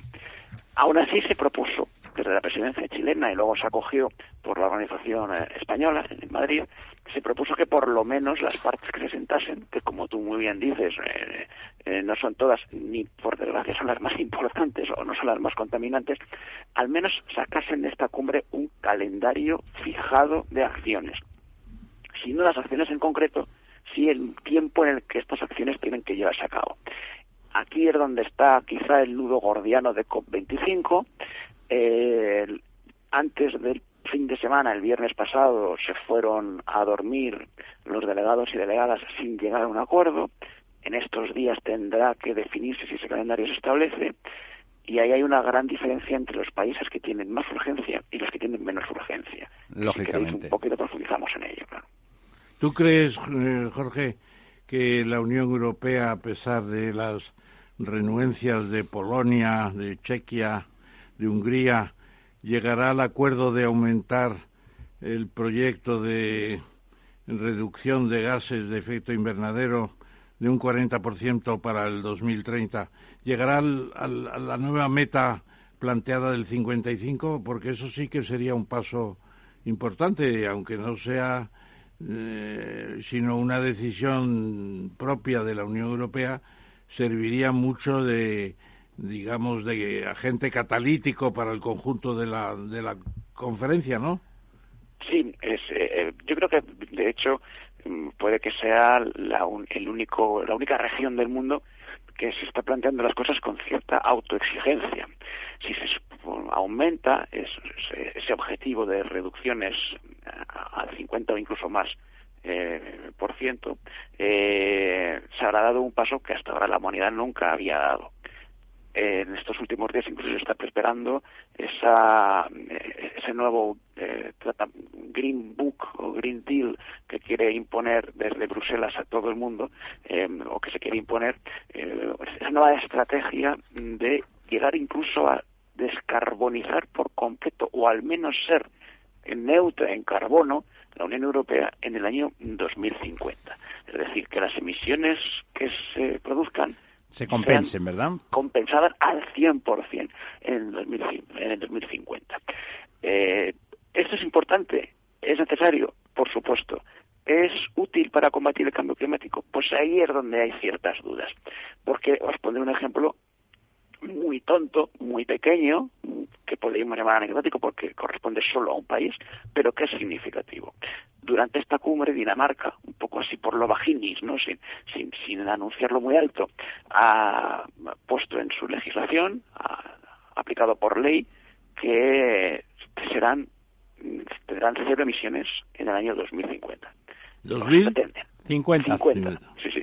O eso pretenden. Para ello, evidentemente, tienen que hacer una serie de inversiones que pueden llegar a ser billonarias, con B, en, euros. Bueno, pues si lo consiguen, el efecto sobre las temperaturas será de apenas unas décimas de grado. Decir, que todo ese esfuerzo que haga un país como Dinamarca... Pero es un país, es un país pequeño, ¿no, Jorge? Es un eso es. es, un país que... Pero Europa, si, esto lo, escalamos a Europa, Europa supone ahora mismo solo el 9% de, de todas las emisiones de efecto invernadero del planeta. Con lo cual estaríamos en la, misma, en la misma dirección. El efecto de lo que haga Europa sobre ello pues con su efecto en la reducción de temperaturas sería reducido. ¿Qué es necesario? Por supuesto. Pero como bien decías al principio, los que tienen que dar los pasos son los que emiten el 20 y el 30% de las emisiones, que son, como todos sabemos, China, Estados Unidos, India, y Australia, que no mucha gente habla de ellos, pero son unos grandes emisores y que tampoco están. Claro, como tienen una población poco muy muy muy distribuida, tienen poca densidad, no se preocupan de, de ello, ¿no? ¿no? ¿No te parece de todas formas, vamos, completamente de acuerdo, por supuesto, con lo que dices, pero quizá hay un hay una ejemplificación que supone Europa y no me refiero a la parte ética o moral, que también, pero bueno, como eso a algunos y precisamente a los más grandes les importa bien poco, podría ser poco significativo si nos ponemos cínicos, que probablemente es conveniente en, lo que hablamos. Pero Europa eh, ha demostrado que se puede desacoplar crecimiento y contaminación. O sea, en los últimos, no quiero mentir, no sé si 10 años hemos crecido, o 20, el 70%, y en cambio las emisiones han aumentado el 23%. Bueno, eso quiere decir que, que, que el cambio ha sido importante y que, por, y que por lo tanto es posible. Se puede seguir creciendo. Europa es una civilización que vive bien, se vive cómodamente. Tenemos calefacción, los del norte todavía más porque hace un frío que pela. Eh, hay de todo para entendernos. El agua se calienta prácticamente siempre. Es decir, consumimos, todo el mundo tiene dos coches en las casas, como aquel que dice también, y en cambio es posible esa transición eh, de verdad. Es decir, el discurso que desde India o China, más que desde Estados Unidos, que ya viven bien, lo que pasa es que su sistema es ineficiente desde el punto de vista de la contaminación. Pero esos otros países emergentes con miles de millones de personas, con, en el caso de estos dos gigantes asiáticos, se les puede demostrar que pueden crecer, pueden pasar a pertenecer al primer mundo y, en cambio, no seguir contaminando. Don Ramón sonríe a ver qué quiere decirnos. No, no, pero primero que conteste eh, Jorge, a estas palabras y luego ya sí aprovecharé tu propuesta, eh, Ramiro. Bueno, no, en, esto, don Ramón es sin duda infinita, en esto y en, casi todo infinitamente más docto que yo para, para dar una respuesta. Yo daré mi opinión, eh, que, va en la dirección de lo que decís, efectivamente, pero quizá con un pequeño matiz. Es posible que para, que, para conseguir ese desacoplamiento, esa, esa posibilidad de seguir creciendo mientras uno se descarboniza, haya que llegar a un umbral de desarrollo eh, mínimo eh, al que ha llegado Europa. Eh, hasta que se llega a ese umbral, de momento, me temo que, por desgracia, no es muy fácil crecer sin emitir CO2.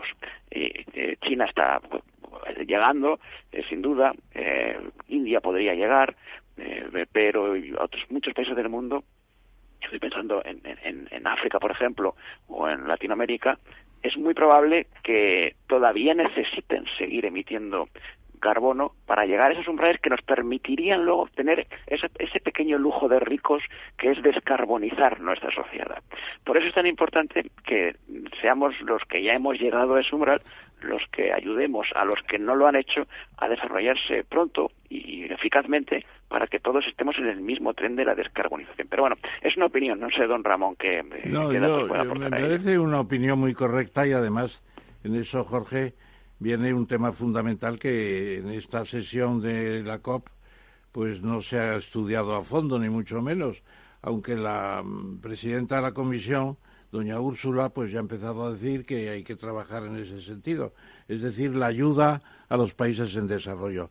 Los célebres 100.000 millones de dólares que se, han prometido para cada año y que nadie sabe de dónde van a salir. Pero volviendo al tema de que planteaba Ramiro en el sentido de si Europa puede ser un ejemplo y además un ejemplo de que el crecimiento se consigue con menos energía, aumento de la eficiencia energética se llama eso, pues yo diría que a los grandes, a los grandes contaminadores, el ejemplo de Europa les importa más bien poco. No tienen ningún prurito de europeitis aguda ni cosa parecida. China va a seguir con su programa. Hasta el año 30 puede seguir contaminando todo lo que quiera. Y siguen haciendo centrales de carbón para energía eléctrica, claro. Estados Unidos, afortunadamente, es una situación muy distinta, porque sin, aunque se marchen eh, el año que viene de, del Acuerdo de París, que sería un día antes de la toma de posesión del nuevo presidente, que el nuevo presidente en, el, en la nueva posesión... Si Esperemos que sea nuevo realmente. si es realmente nuevo puede cambiar la idea. Bueno, pues ahí, lo decía ayer eh, Al, Gore en su presentación que estuve con él en, en la mutua madrileña, pues el progreso en Estados Unidos es impresionante los estados del oeste. Hay muchos más drivers allí, ¿no? Allí, allí hay una cantidad, están reduciendo más que en Europa porque las empresas, los estados... tienen, tienen mucho margen, ¿eh? Para tienen mucho margen. Y no están desacoplados todavía. Y, tienen mucho margen y mucho empeño. Y asociaciones verdes, como, como no tenemos en Europa de fuertes, empezando por Sierra Nevada o Amigos de la Tierra. Bueno, pues entonces yo creo que los grandes son el caballo de... no de Troya, sino... de batalla, sí. El caballo de batalla, porque, porque China, Estados Unidos, la India y, por la pérdida de la Unión Soviética y la desindustrialización de Rusia, Rusia no está en esa situación porque tiene mucho excedente de, de lo que perdió de industria, ¿no? Pero el caso es que hay que convencerles. Yo proponía que después de la cumbre tendría que haber una especie de comisión de la COP25 diciéndoles, ustedes están acabando con el mundo. Eso ya lo saben ellos, don Lo saben ellos, pero les importa un pimiento pues mientras sigan en el poder. Decírselo mm, a los países emergentes, eh, no, te parece, Jorge, el asunto consiste en darles incentivos, como tú decías, a los que están, a los muy pobres bueno, pues ayudarles a crecer lo más limpio posible, pero crecer, y a los que están cerca de nosotros, como los países del, este de la Unión Europea, pues bueno, darles incentivos, igual que se les ha dado para construir autopistas y trenes, pues para que se descarbonicen y para que pasen eh, para que pasen a, utilizar combustibles menos contaminantes. ¿Te parece viable eso? ¿Te parece tecnológicamente que que se puede mejorar y se puede, es decir, si no desacoplar los países del tercer mundo, aunque ahora ya no se utiliza esa expresión, pero no, es mucho más explícita. En, vías de desarrollo. Perdona, en unas vías muy, muy, muy llenas de hierbajos, pero en vías de desarrollo. ¿Te parece viable o te parece que, el, que se va a crear un gap ya casi, casi insalvable? Bueno, la tecnología yo creo que todavía no está. La tecnología eh, energética no se encuentra en eh, una fase de desarrollo suficiente, en mi opinión, como para que se globalice en la dirección en la que planteáis. Eh, hay que crecer todavía mucho en eficiencia, en capacidad de transporte de energía, ya ni que decir en acumulación. O sea, no está madura la tecnología energética en ese sentido. Yo me temo que no. Y, por eso a lo mejor, eh, eh, evidentemente, aparte de ayudar a esos países en vías de desarrollo a, que comiencen a, pensar en la descarbonización efectiva, eh, quizá una forma más inteligente sea invertir directamente en la creación de nuevas tecnologías aquí en los países donde nos podemos permitir que de manera indirecta esas tecnologías abaratadas se vayan traspasando a esos países, ¿verdad? Efectivamente, se transmitan eh, de manera espontánea a aquellos que lo necesiten. Pero me temo que para eso todavía falta, disculpa, falta todavía eh, un poquito de madurez en la tecnología a la que me temo que no hemos llegado para que sea económicamente viable, porque hay una sostenibilidad que es la económica y no veo yo a nuestros conciudadanos europeos y españoles, por supuesto, más allá de los sermones, eh, que estén dispuestos a cambiar de forma de vida, que es lo que implica muchas veces una reducción efectiva de las emisiones. ¿Tú lo ves, tú que estás ahí, desde CUO, que te acercas un poco también sociológicamente a las cosas, ¿tú ves una predisposición real, haciendo caso de aquel refrán español que dice una cosa es predicar y otra dar trigo? Disculpa porque se ha cortado un poquito la comunicación. Sí, que, sí, que si tú en tu aproximación más sociológica, a veces desde la revista a, los temas estos que nos están, que nos ocupan, si ves una, una, predisposición real, una capacidad real de la población de adaptarse y más allá del sermón y de, y de la y del posicionamiento, del postureo, como se dice ahora, si a, ser realmente proactivos y estar dispuestos a actuar definitivamente a partir del propio entorno vital.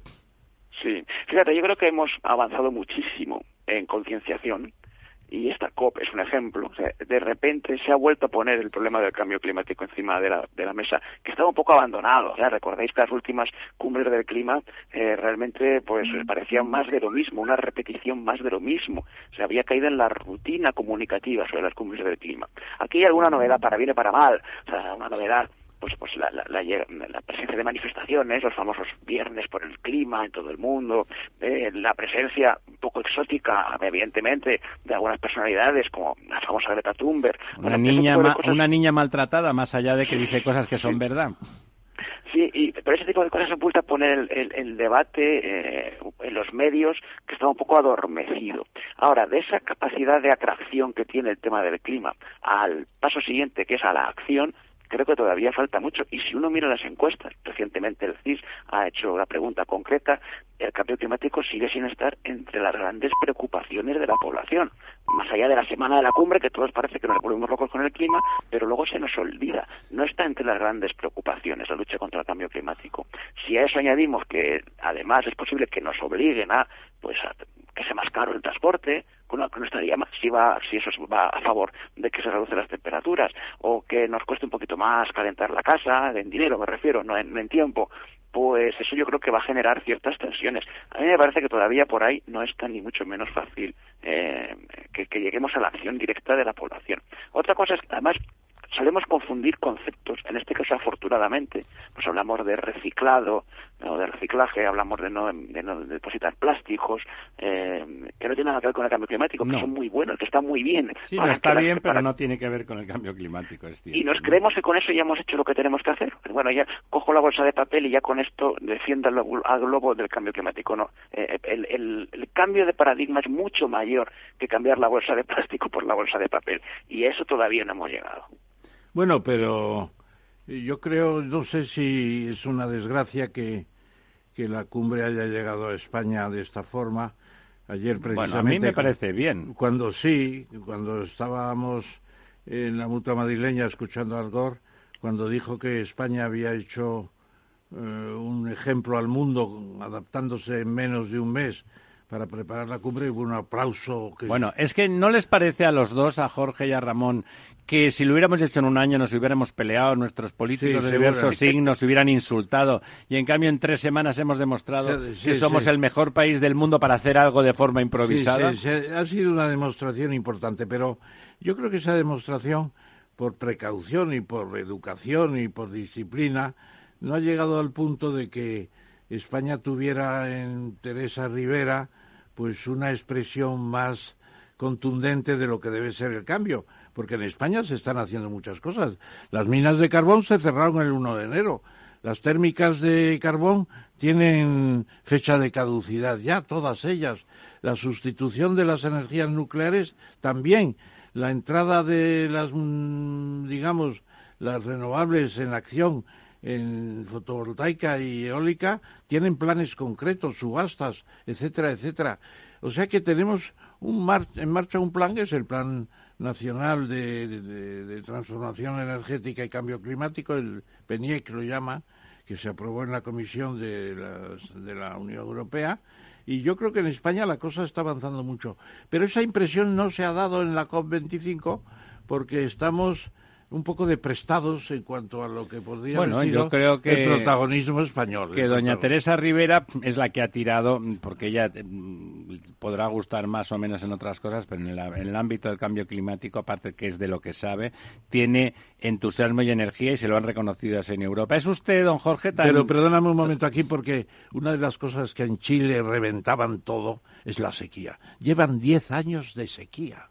Sí, pero eso no es culpa del gobierno. Sí, pero es culpa del cambio climático. el cambio climático. No culpa, porque el cambio climático es causa, no, es causa. no, tiene alma ni tiene psique. Es causa. Es eh, consecuencia. Consecuencia. Don Jorge, ¿es usted tan optimista con respecto a España como lo es don Ramón?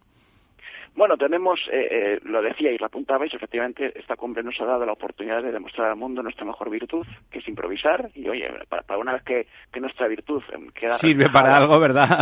Globalmente, pues bienvenido sea, ¿no?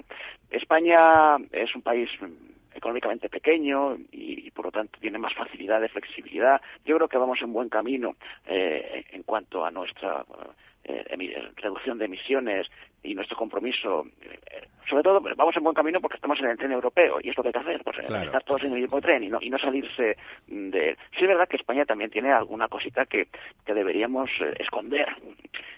la transición a las energías renovables de, los, de hace dos décadas fue nefasta y todos lo sabemos. la hipersubvención de las energías renovables provocó que, fuese una transición ineficaz. Y, provocó un frenazo, además, a posteriori, ¿no?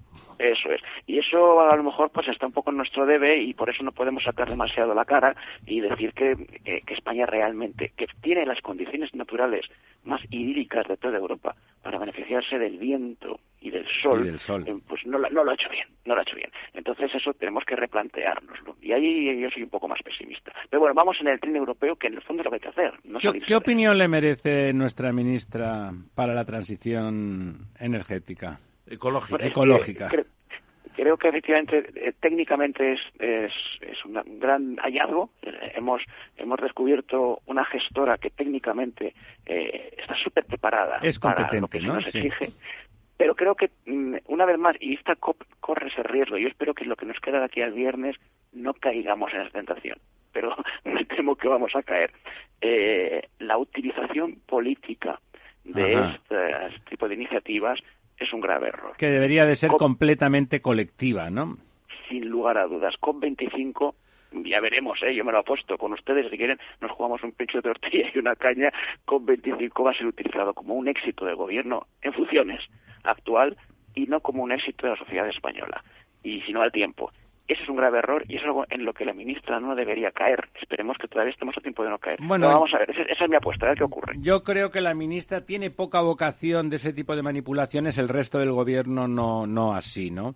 No así, mm. porque en las notas se ve perfectamente esa vocación con respecto a la utilización de las cosas eh, se ve inmediatamente. Si tú analizas eh, textos que emite el gobierno en funciones, ayer sacaron seis líneas y media para hablar de la negociación con la izquierda republicana y me tuvieron que llevar a la bubi del ataque de risa que me dio, ¿no? O sea, era una especie de entelequia para que nada pareciera lo que era y no se entendiera lo que se tenía que entender y lo cuando ocurra lo que todo el mundo cree que va a ocurrir parezca que no. Quiero decir, bueno, es verdad, pero lo cierto es que probablemente la ministra probablemente la ministra sea la que menos utilización haga de, esa causa. Bueno, depende también del gobierno que se forme, porque si, si está Podemos de socio, indudablemente dentro del Congreso, eh, la más eh, la mayor preocupación ha estado en ese grupo de parlamentarios. No, la mayor propaganda. La mayor propaganda, sí. Pero en los programas ocupa mucho más espacio que en otros En cambio, me fío mucho más de doña Teresa Rivera. Pero no creo que vayan a ceder nunca el Ministerio de Transición Ecológica. Hombre, teniendo una estrella como Teresa Rivera ahí, no sería lógico, ¿no? No, es imposible. Y sería malo para los españoles. Técnicamente imposible. Bueno, entonces, realmente lo que queda, mm, don Jorge, es sencillamente ver si los grandes se deciden a dar el paso adelante, porque, claro, eh, Europa es el 9%, por muy bien que lo haga, pues, bueno, eh, eh, al fin y al cabo, en el protocolo de Kioto entró en desgracia porque quedó Europa solo hay dos o tres. El benchmarking acaba funcionando. Si hay realmente unas muy buenas prácticas de un sujeto que, aunque no representa una mayoría, sí que es significativo desde el punto de vista de la comunicación y de la formación de cultura, Europa tiene una cierta capacidad de formación de cultura política global, ¿no? Se inventó el, el estado del bienestar, y la revolución industrial Exacto, pero... y los derechos humanos los derechos políticos. Todo eso eh, y, se ha ido extendiendo con dificultades y con menos densidad y con menos intensidad, pero pero bueno, hay, hay, que, hay que confiar de, de alguna manera. Le instamos, don Jorge, a que vuelva con nosotros, a que comentemos lo, a ver si ocurre lo mejor o lo menos malo o algo de bueno de aquí al viernes y, se, y el texto. Don Ramón, que quería Una última pregunta. ¿Qué te parece, Jorge? A mí, a mí no me gusta un pelo. Te lo, te lo, ¿Quién no le te lo adelanto. El mercado de derechos de, del carbón. De carbón. No me gusta un pelo porque al fin y al cabo es mantener la posibilidad de seguir contaminando aunque sea pagando más. Pero ayudando a los países emergentes. Sí, bueno, pero de todas formas China ya no es un país emergente aunque ellos digan lo contrario y realmente el tema de los eh, cupones de contaminación eh, ¿Qué opina don Jorge? A ver. el, mercado es, eh, en teoría, es una, creo, es una buena idea. Mm, si se cumplen dos, dos requisitos. Uno es que sea transparente y que sea igual para todos. Y dos, que esté siempre englobado en, un, en una política eh, global de reducción de emisiones. Es decir, ese mercado va a permitir que nosotros vendamos o compremos cupones de emisiones siempre que la emisión global se vaya reduciendo con el tiempo. Y que sean cada vez más caros. Sí, claro, pero serán más caros, costará más, eh, habrá cierta especulación al respecto, pero el objetivo de reducir se conseguirá mientras que aquellos países que efectivamente se ven obligados a seguir emitiendo, pues, pues puedan agarrarse a ese tipo de, escapatorias. Si la emisión global se reduce, es decir, el tope final es la reducción de emisiones, yo creo que es una buena salida eh, para eh, compensar las injusticias que antes decíamos al principio de la conversación, de que hay países que ya han llegado a ese umbral de desacoplamiento muy fácil y otros les costó todavía mucho llegar, les costará mucho llegar. Una idea que ha tenido la presidenta de la Comisión es poner una tasa sobre la compraventa de cupones y que esa tasa se dé para facilitar la cosa a los países en vías de desarrollo. Me parece una idea nimia, pero en fin. Es retórica, es una idea retórica. A mí no me gusta que, por ejemplo, un banco pueda entrar en el mercado de cupones, comprar y vender y especular. Y eso, eso se ha criticado mucho también. Y, en fin, vamos a ver. Don Jorge, pues muchísimas gracias por su participación en, en nuestra tertulia. Insisto, si le, si le, parece, le invitamos la próxima semana a charlar un rato a ver qué, qué hemos sacado en limpio de esta cumbre eh, más o menos española, donde el gobierno se ha volcado, las empresas españolas se han volcado y que ha salido también montada en un mes. Eh, hemos visto la cara de algunos representantes extranjeros ciertamente impresionados de nuestra capacidad de resolver las cosas urgentes. Las importantes no solemos, pero las urgentes solemos resolverlas con gran eficiencia. Es cierto, pues será un placer, ha sido un placer charlar con ustedes y, y las volvemos a ¿Vais a dedicar algún número especial en Cubo al clima? Estamos haciendo un seguimiento a través de, de cubo.es, de, nuestro site, de la página web, eh, más o menos pormenorizado, y lo que tienen las revistas mensuales es que como siempre nos permite pensar las cosas con más calma, pues veremos el final del proceso y tendremos ese, ese reposo que requiere una revista de papel. Estupendo, muchas gracias. Pues eh, volvemos, volvemos amigos en un par de minutos en el Quid Pro Quo con el profesor Tamames.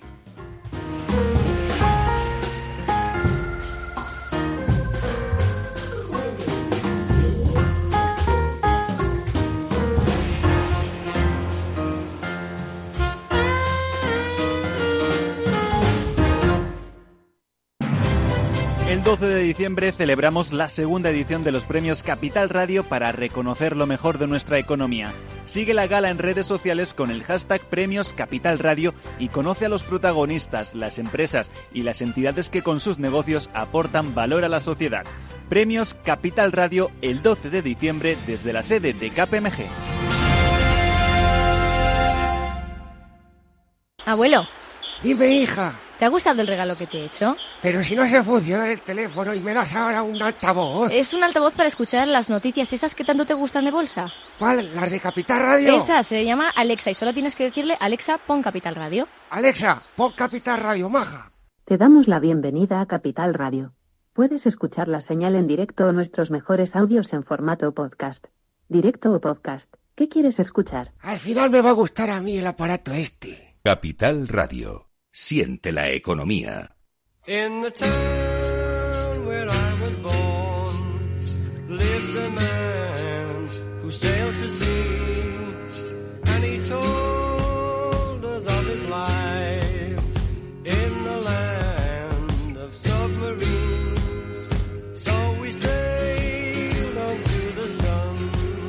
Estamos de vuelta con nuestro particular capitán de nuestro submarino amarillo, un, submarino optimista que surca los mares en busca de soluciones, sin, sin obviar los problemas, sin esconder la cabeza.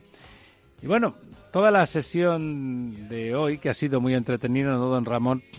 Nos muestra que realmente está cambiando el signo de los tiempos, ¿verdad? De, de, todas, de todas, todas. Está cambiando. El petróleo, los fósiles van a ir a menos y las, eh, las renovables, toda la innovación, todo el cambio que nos va a permitir dejar atrás esa época eh, va a más.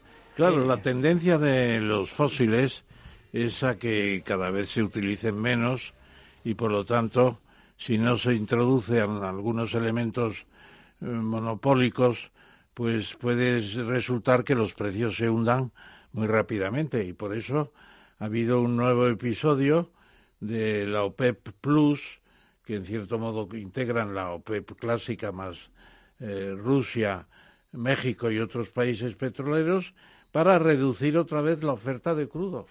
La oferta de crudo en medio millón de barriles el, día. El precio lo, marca la oferta y la demanda, y claro. Entonces, como la oferta se reduce, pues pueden mantener precios del tipo de 60, 65, 70 en el Pero eso, eso, don Ramón, estimula más las renovables, el crudo ¿no? del tipo, de tipo Brent, que el bueno, sí. que utilizamos en Europa, ¿no?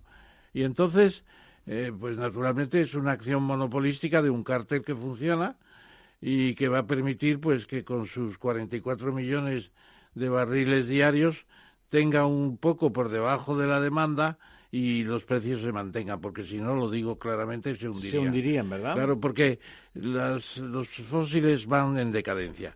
Y por eso, la segunda noticia es que Brufau, que es el presidente de, de Repsol, junto al señor Imaz, que es el vicepresidente, pues han decidido eh, hacerse más renovables y a Forestalia, que es una empresa... Adaptarse, ¿no? Adaptarse. Claro, adaptarse a la realidad. Forestalia ganó todos los concursos de subastas del Ministerio de Industria, por así decirlo, de hace dos años. De eólicas. Para hacer gran cantidad de fotovoltaicas. Ah, de fotovoltaicas. ¿Y qué pasa? Pues que, que no los lleva al día y puede tener unas penalizaciones importantes. Y entonces, Brufau le ha comprado a, Forestalia, que es una empresa de Zaragoza muy importante. ¿Está seguro que es de fotovoltaicas, no es de eólicas? Yo creo que es de fotovoltaicas, sí. Ah, perdona, perdone, sí, está, además está aquí escrito. Me parecía que sí, era sí, perdón, de eólicas, eso es. Bueno, pues le ha comprado 850 megavatios, que ha pagado 900 millones de euros y todavía le va a comprar más seguramente en el futuro para mm, conveniencia de las dos empresas. Una se hace más renovable y la otra se quita un problema de encima del demonio de llegar a los plazos, etcétera, etcétera. O sea que eh, Repsol ya tiene 5.600 megavatios renovables que es como dos centrales atómicas, tres centrales atómicas. Bueno, ya hablamos de, de muchos megavatios. Es bastante para ser renovables, desde luego. Y ahí sí que hay algunas fotovoltaicas, pero es verdad Por que entre medio seguro. Bien, bien. No, pero es ahí el signo de los tiempos que señalábamos. Exactamente. Una gran petrolera, porque Repsol es una gran petrolera, está invirtiendo en activos de renovables porque le parece que si no tendrá que desaparecer. Y, han hecho una declaración también, han hecho una declaración que el 2050 tendrán, serán neutros en carbono, es decir, emisiones de CO2 cero. O sea, dejarán de, producir petróleo. Se han, adaptado a la COP25. ¿Usted cree que quiere decir no, que.? No, yo creo que el petróleo. A mí me han dicho que se están haciendo unas investigaciones importantísimas para, para poder hacer sopa de galets con el petróleo. Recuperar el CO2 que se emite y aprovecharlo para otras cosas. Y segundo, transformar las refinerías. Y las refinerías, en vez de hacer combustibles líquidos, lo que hacen son elementos para la construcción, eh, petroquímica diversa que cada vez va a ser plásticos que siempre se ha hecho es lo que decía el Shah de Persia qué pena que tengamos que quemar una cosa tan de tanta riqueza es mejor hacer otras cosas verdaderamente útiles. Pero fíjese cómo acabó el Shah de Persia, pobre. Las buenas ideas no, no salen siempre a flote. Bueno, eh, aquí que siempre nos quejamos, En realidad, la verdad es que la presión fiscal en España está muy en línea, o sea, el titular que me tiene usted apuntado es que supera la media de la OCDE, pero está prácticamente en línea con la OCDE.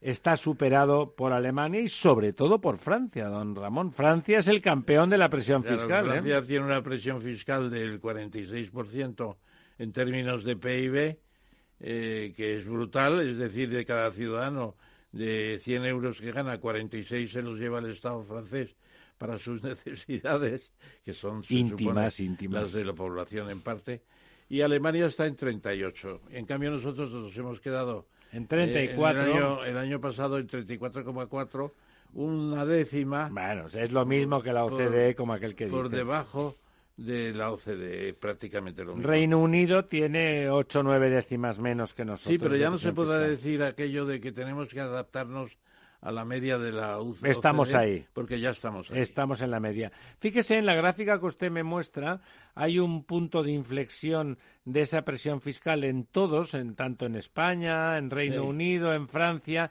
En el 2009, el momento en que la crisis se evidencia con toda su crudeza, menos en Alemania, que, que, el, el punto de inflexión a la baja se produce un año más tarde.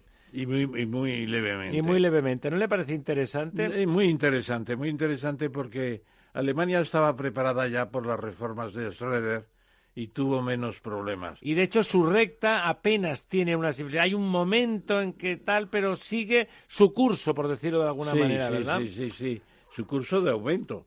Y en cambio España moderado, sin, sin grandes altibajos, ¿no? Tuvimos un no es un récord esta cifra que tenemos en el 18, porque en el año 7 tuvimos una presión fiscal del 36,4 que era bastante más elevada. Yo, me imagino que como es en porcentaje del PIB, esa presión fiscal quiere decir que hay tanta gente que se queda en el paro que los impuestos que se consiguen cobrar bajan muchísimo. No, no, es que las empresas no pagaban impuestos porque estaban quebrando. Por lo tanto, es decir, no es que bajara el, tipo de impuesto, sino que dejó de cobrarse. Exactamente, los tipos impositivos no se bajaron. Lo que bajó fue la recaudación. En cambio, en Alemania, en Francia también hay un pico no tan pronunciado como en España, pero también hay una bajada. En cambio, Alemania prácticamente no nota nada y lo nota al año siguiente, en el 2010, y levísimamente. Bueno, ¿no? y también aquí, don Ramiro, hay dos cosas que se pueden decir. La primera, que tenemos una PIB aquí oficialmente más bajo del que tenemos realmente por la economía sumergida, que puede ser un 20%. ¿Todavía? ¿Usted cree que todavía es un 20%? Sí, desde luego. Y los manejos que se hacen en todas partes son increíbles. Eh, estamos por lo menos un 20%. ¿Y qué pasa? Pues se dice, es más leve la presión real porque tenemos ese, esa especie de colchón de la economía sumergida. Y luego también se dice que los países con renta más baja que que otros de la Unión Europea, como Francia y Alemania, que la tienen más alta, nosotros hacemos mayor esfuerzo fiscal que ellos. Es un concepto también. El esfuerzo, en relación a, la renta más baja. A la renta real. Bueno, AENA ha demostrado históricamente que es una empresa solvente y que funciona y ha funcionado en el extranjero y se plantea ampliar barajas eh, con inversiones de 2.000 millones. ¿A usted le parece? Yo cojo el avión con cierta frecuencia y no, la percepción del viajero, a pesar de que está en uso, está en buen uso, no es que esté infrautilizado, pero seguir ampliando barajas, ¿a usted le da la sensación de que es bueno, necesario? Barajas fue hecha ya pensando en que se ampliaría, porque es una recta. La T4 es una recta y tiene posibilidades de, de más fingers, ¿no? De, expansión. Eh, por los dos lados. Yo creo que sobre todo el lado izquierdo tiene posibilidades de expansión eh, bastante. Y luego también es cierto que se puede explotar mejor los otros tres terminales, el 1, el 2 y el 3, porque... El, Más para low cost, ¿no? El, último es el 4, precisamente.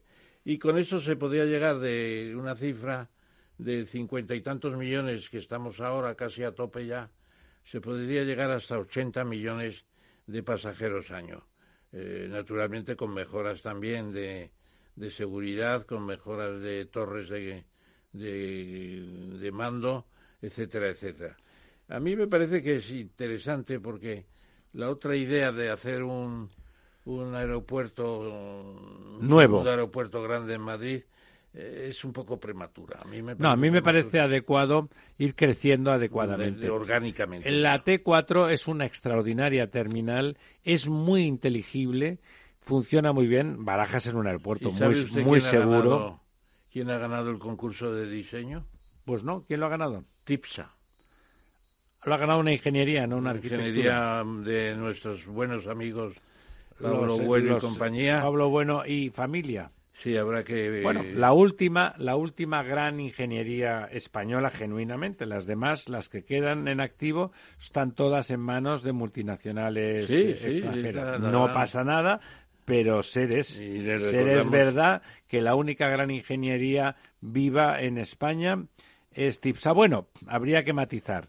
Las dos ingenierías vascas también, también están ahí. Sener es una de ellas. Exacto. Bueno. Sener y, bueno, hay algunas especificaciones. Y por supuesto técnicas reunidas, que no es propiamente una ingeniería. Sí, TIPSA, que es una empresa de diseño sobre todo, y precisamente a su... Y gestión de obras. A su presidente honorario, porque ya no es el ejecutivo, se le dio el el título de miembro de honor del Instituto Español de Ingeniería pues hace tres o cuatro semanas. Bueno, don Ramón, hablando de, excelencias, eh, PISA dice que nuestra, que nuestra enseñanza es pésima, nuestras universidades en general no están entre las universidades top del mundo. En cambio, no ocurre así eh, con las escuelas de negocios, ¿no? IES, la IEL, ESADE están entre las 15 mejores escuelas de negocio europeas. ¿Eso es una buena noticia? ¿A usted le parece verdad? A mí me parece que sí, que es cierto. Y además las he frecuentado en mis actividades por eso le digo, conferencistas eh, en Barcelona y en Madrid. Y se puede decir que la sexta de Europa en esta clasificación, que ha bajado un poco, por cierto, pues es el IES de Barcelona. Que, pertenece es la, primera de estas escuelas, que pertenece a la Universidad de Navarra y donde el personaje principal de su desarrollo seguramente ha sido Pedro Nueno, al que saludamos. Y después está el Instituto de, Instituto de Empresa de Madrid, que fundó el Marqués de la Romana, me parece que es el, el undécimo Marqués de la Romana, Diego Alcázar, y que ha subido como la espuma. Y yo creo que se va a poner por delante de la propia, el propio ese, porque en el antiguo campo deportivo de, la ciudad deportiva del Real Madrid, la quinta, el quinto rascacielos va a estar la universidad del Instituto de Empresa. Va a ser una cosa formidable, 20 plantas, va a ser una universidad. ¿Tiene el prestigio equivalente? ¿Puede competir con IES? Yo creo que sí. ¿Con algo en algunos, consolidado? En, algunos eh, rankings que hacen de vez en cuando, aparte del de hoy, pues eh, se pone por delante del Instituto de Empresa perdón, del IESE. Lo que pasa es que el IESE tiene un misterio inicial, estaba una mística a la Universidad de Navarra. Una mística doble, porque la Universidad de Navarra, como ustedes saben, pertenece a lo se suponía que tal y cual. Pero yo creo que están, es una universidad completamente laica como las demás, y el IESE, el Instituto de Empresa tiene más, más recorrido seguramente. Yo creo que tiene más recorrido. Es más moderna. Además, participan las dos en la universidad. Un minuto tenemos, don Ramón, minuto y medio para la buena noticia. La buena, la buena noticia es que eh, Copasa y Acciona, que forman una UTE, pues eh, eh, han sido preseleccionadas con tres o cuatro empresas más. ¿Españolas solamente están estas dos? Nada más. Nada más y además están con Itachi, que es una japonesa que yo creo que está seguramente por el tema de las de, las, de la seguridad ferroviaria que tiene que ser exquisita, ¿no? Claro, claro. Y bien que lo sabemos, ¿no? Bueno, pues van a hacer el corredor ferroviario de, del Valle Central de California, eh, 200 kilómetros. Bueno, van a hacer, van a competir. ¿Y sabe usted quién es el...? pues nuestros amigos, los señores Bueno otra vez, ¿verdad? Pues, TIPSA hace, la ingeniería. O sea que es Bueno, insisto, están para competir, no han ganado todavía. Bueno, están para competir, pero es muy bueno que estén para competir y que tenga además el prestigio de la, de la Meca Medina. Que vienen las brujas, que es la medianoche. Amigas, amigos, hemos desnudado la verdad, pero con mucho cuidado, de una forma muy limpia, muy impoluta, porque estamos en plena COP25. Hasta el próximo Igual que Goya desnudó a la maja.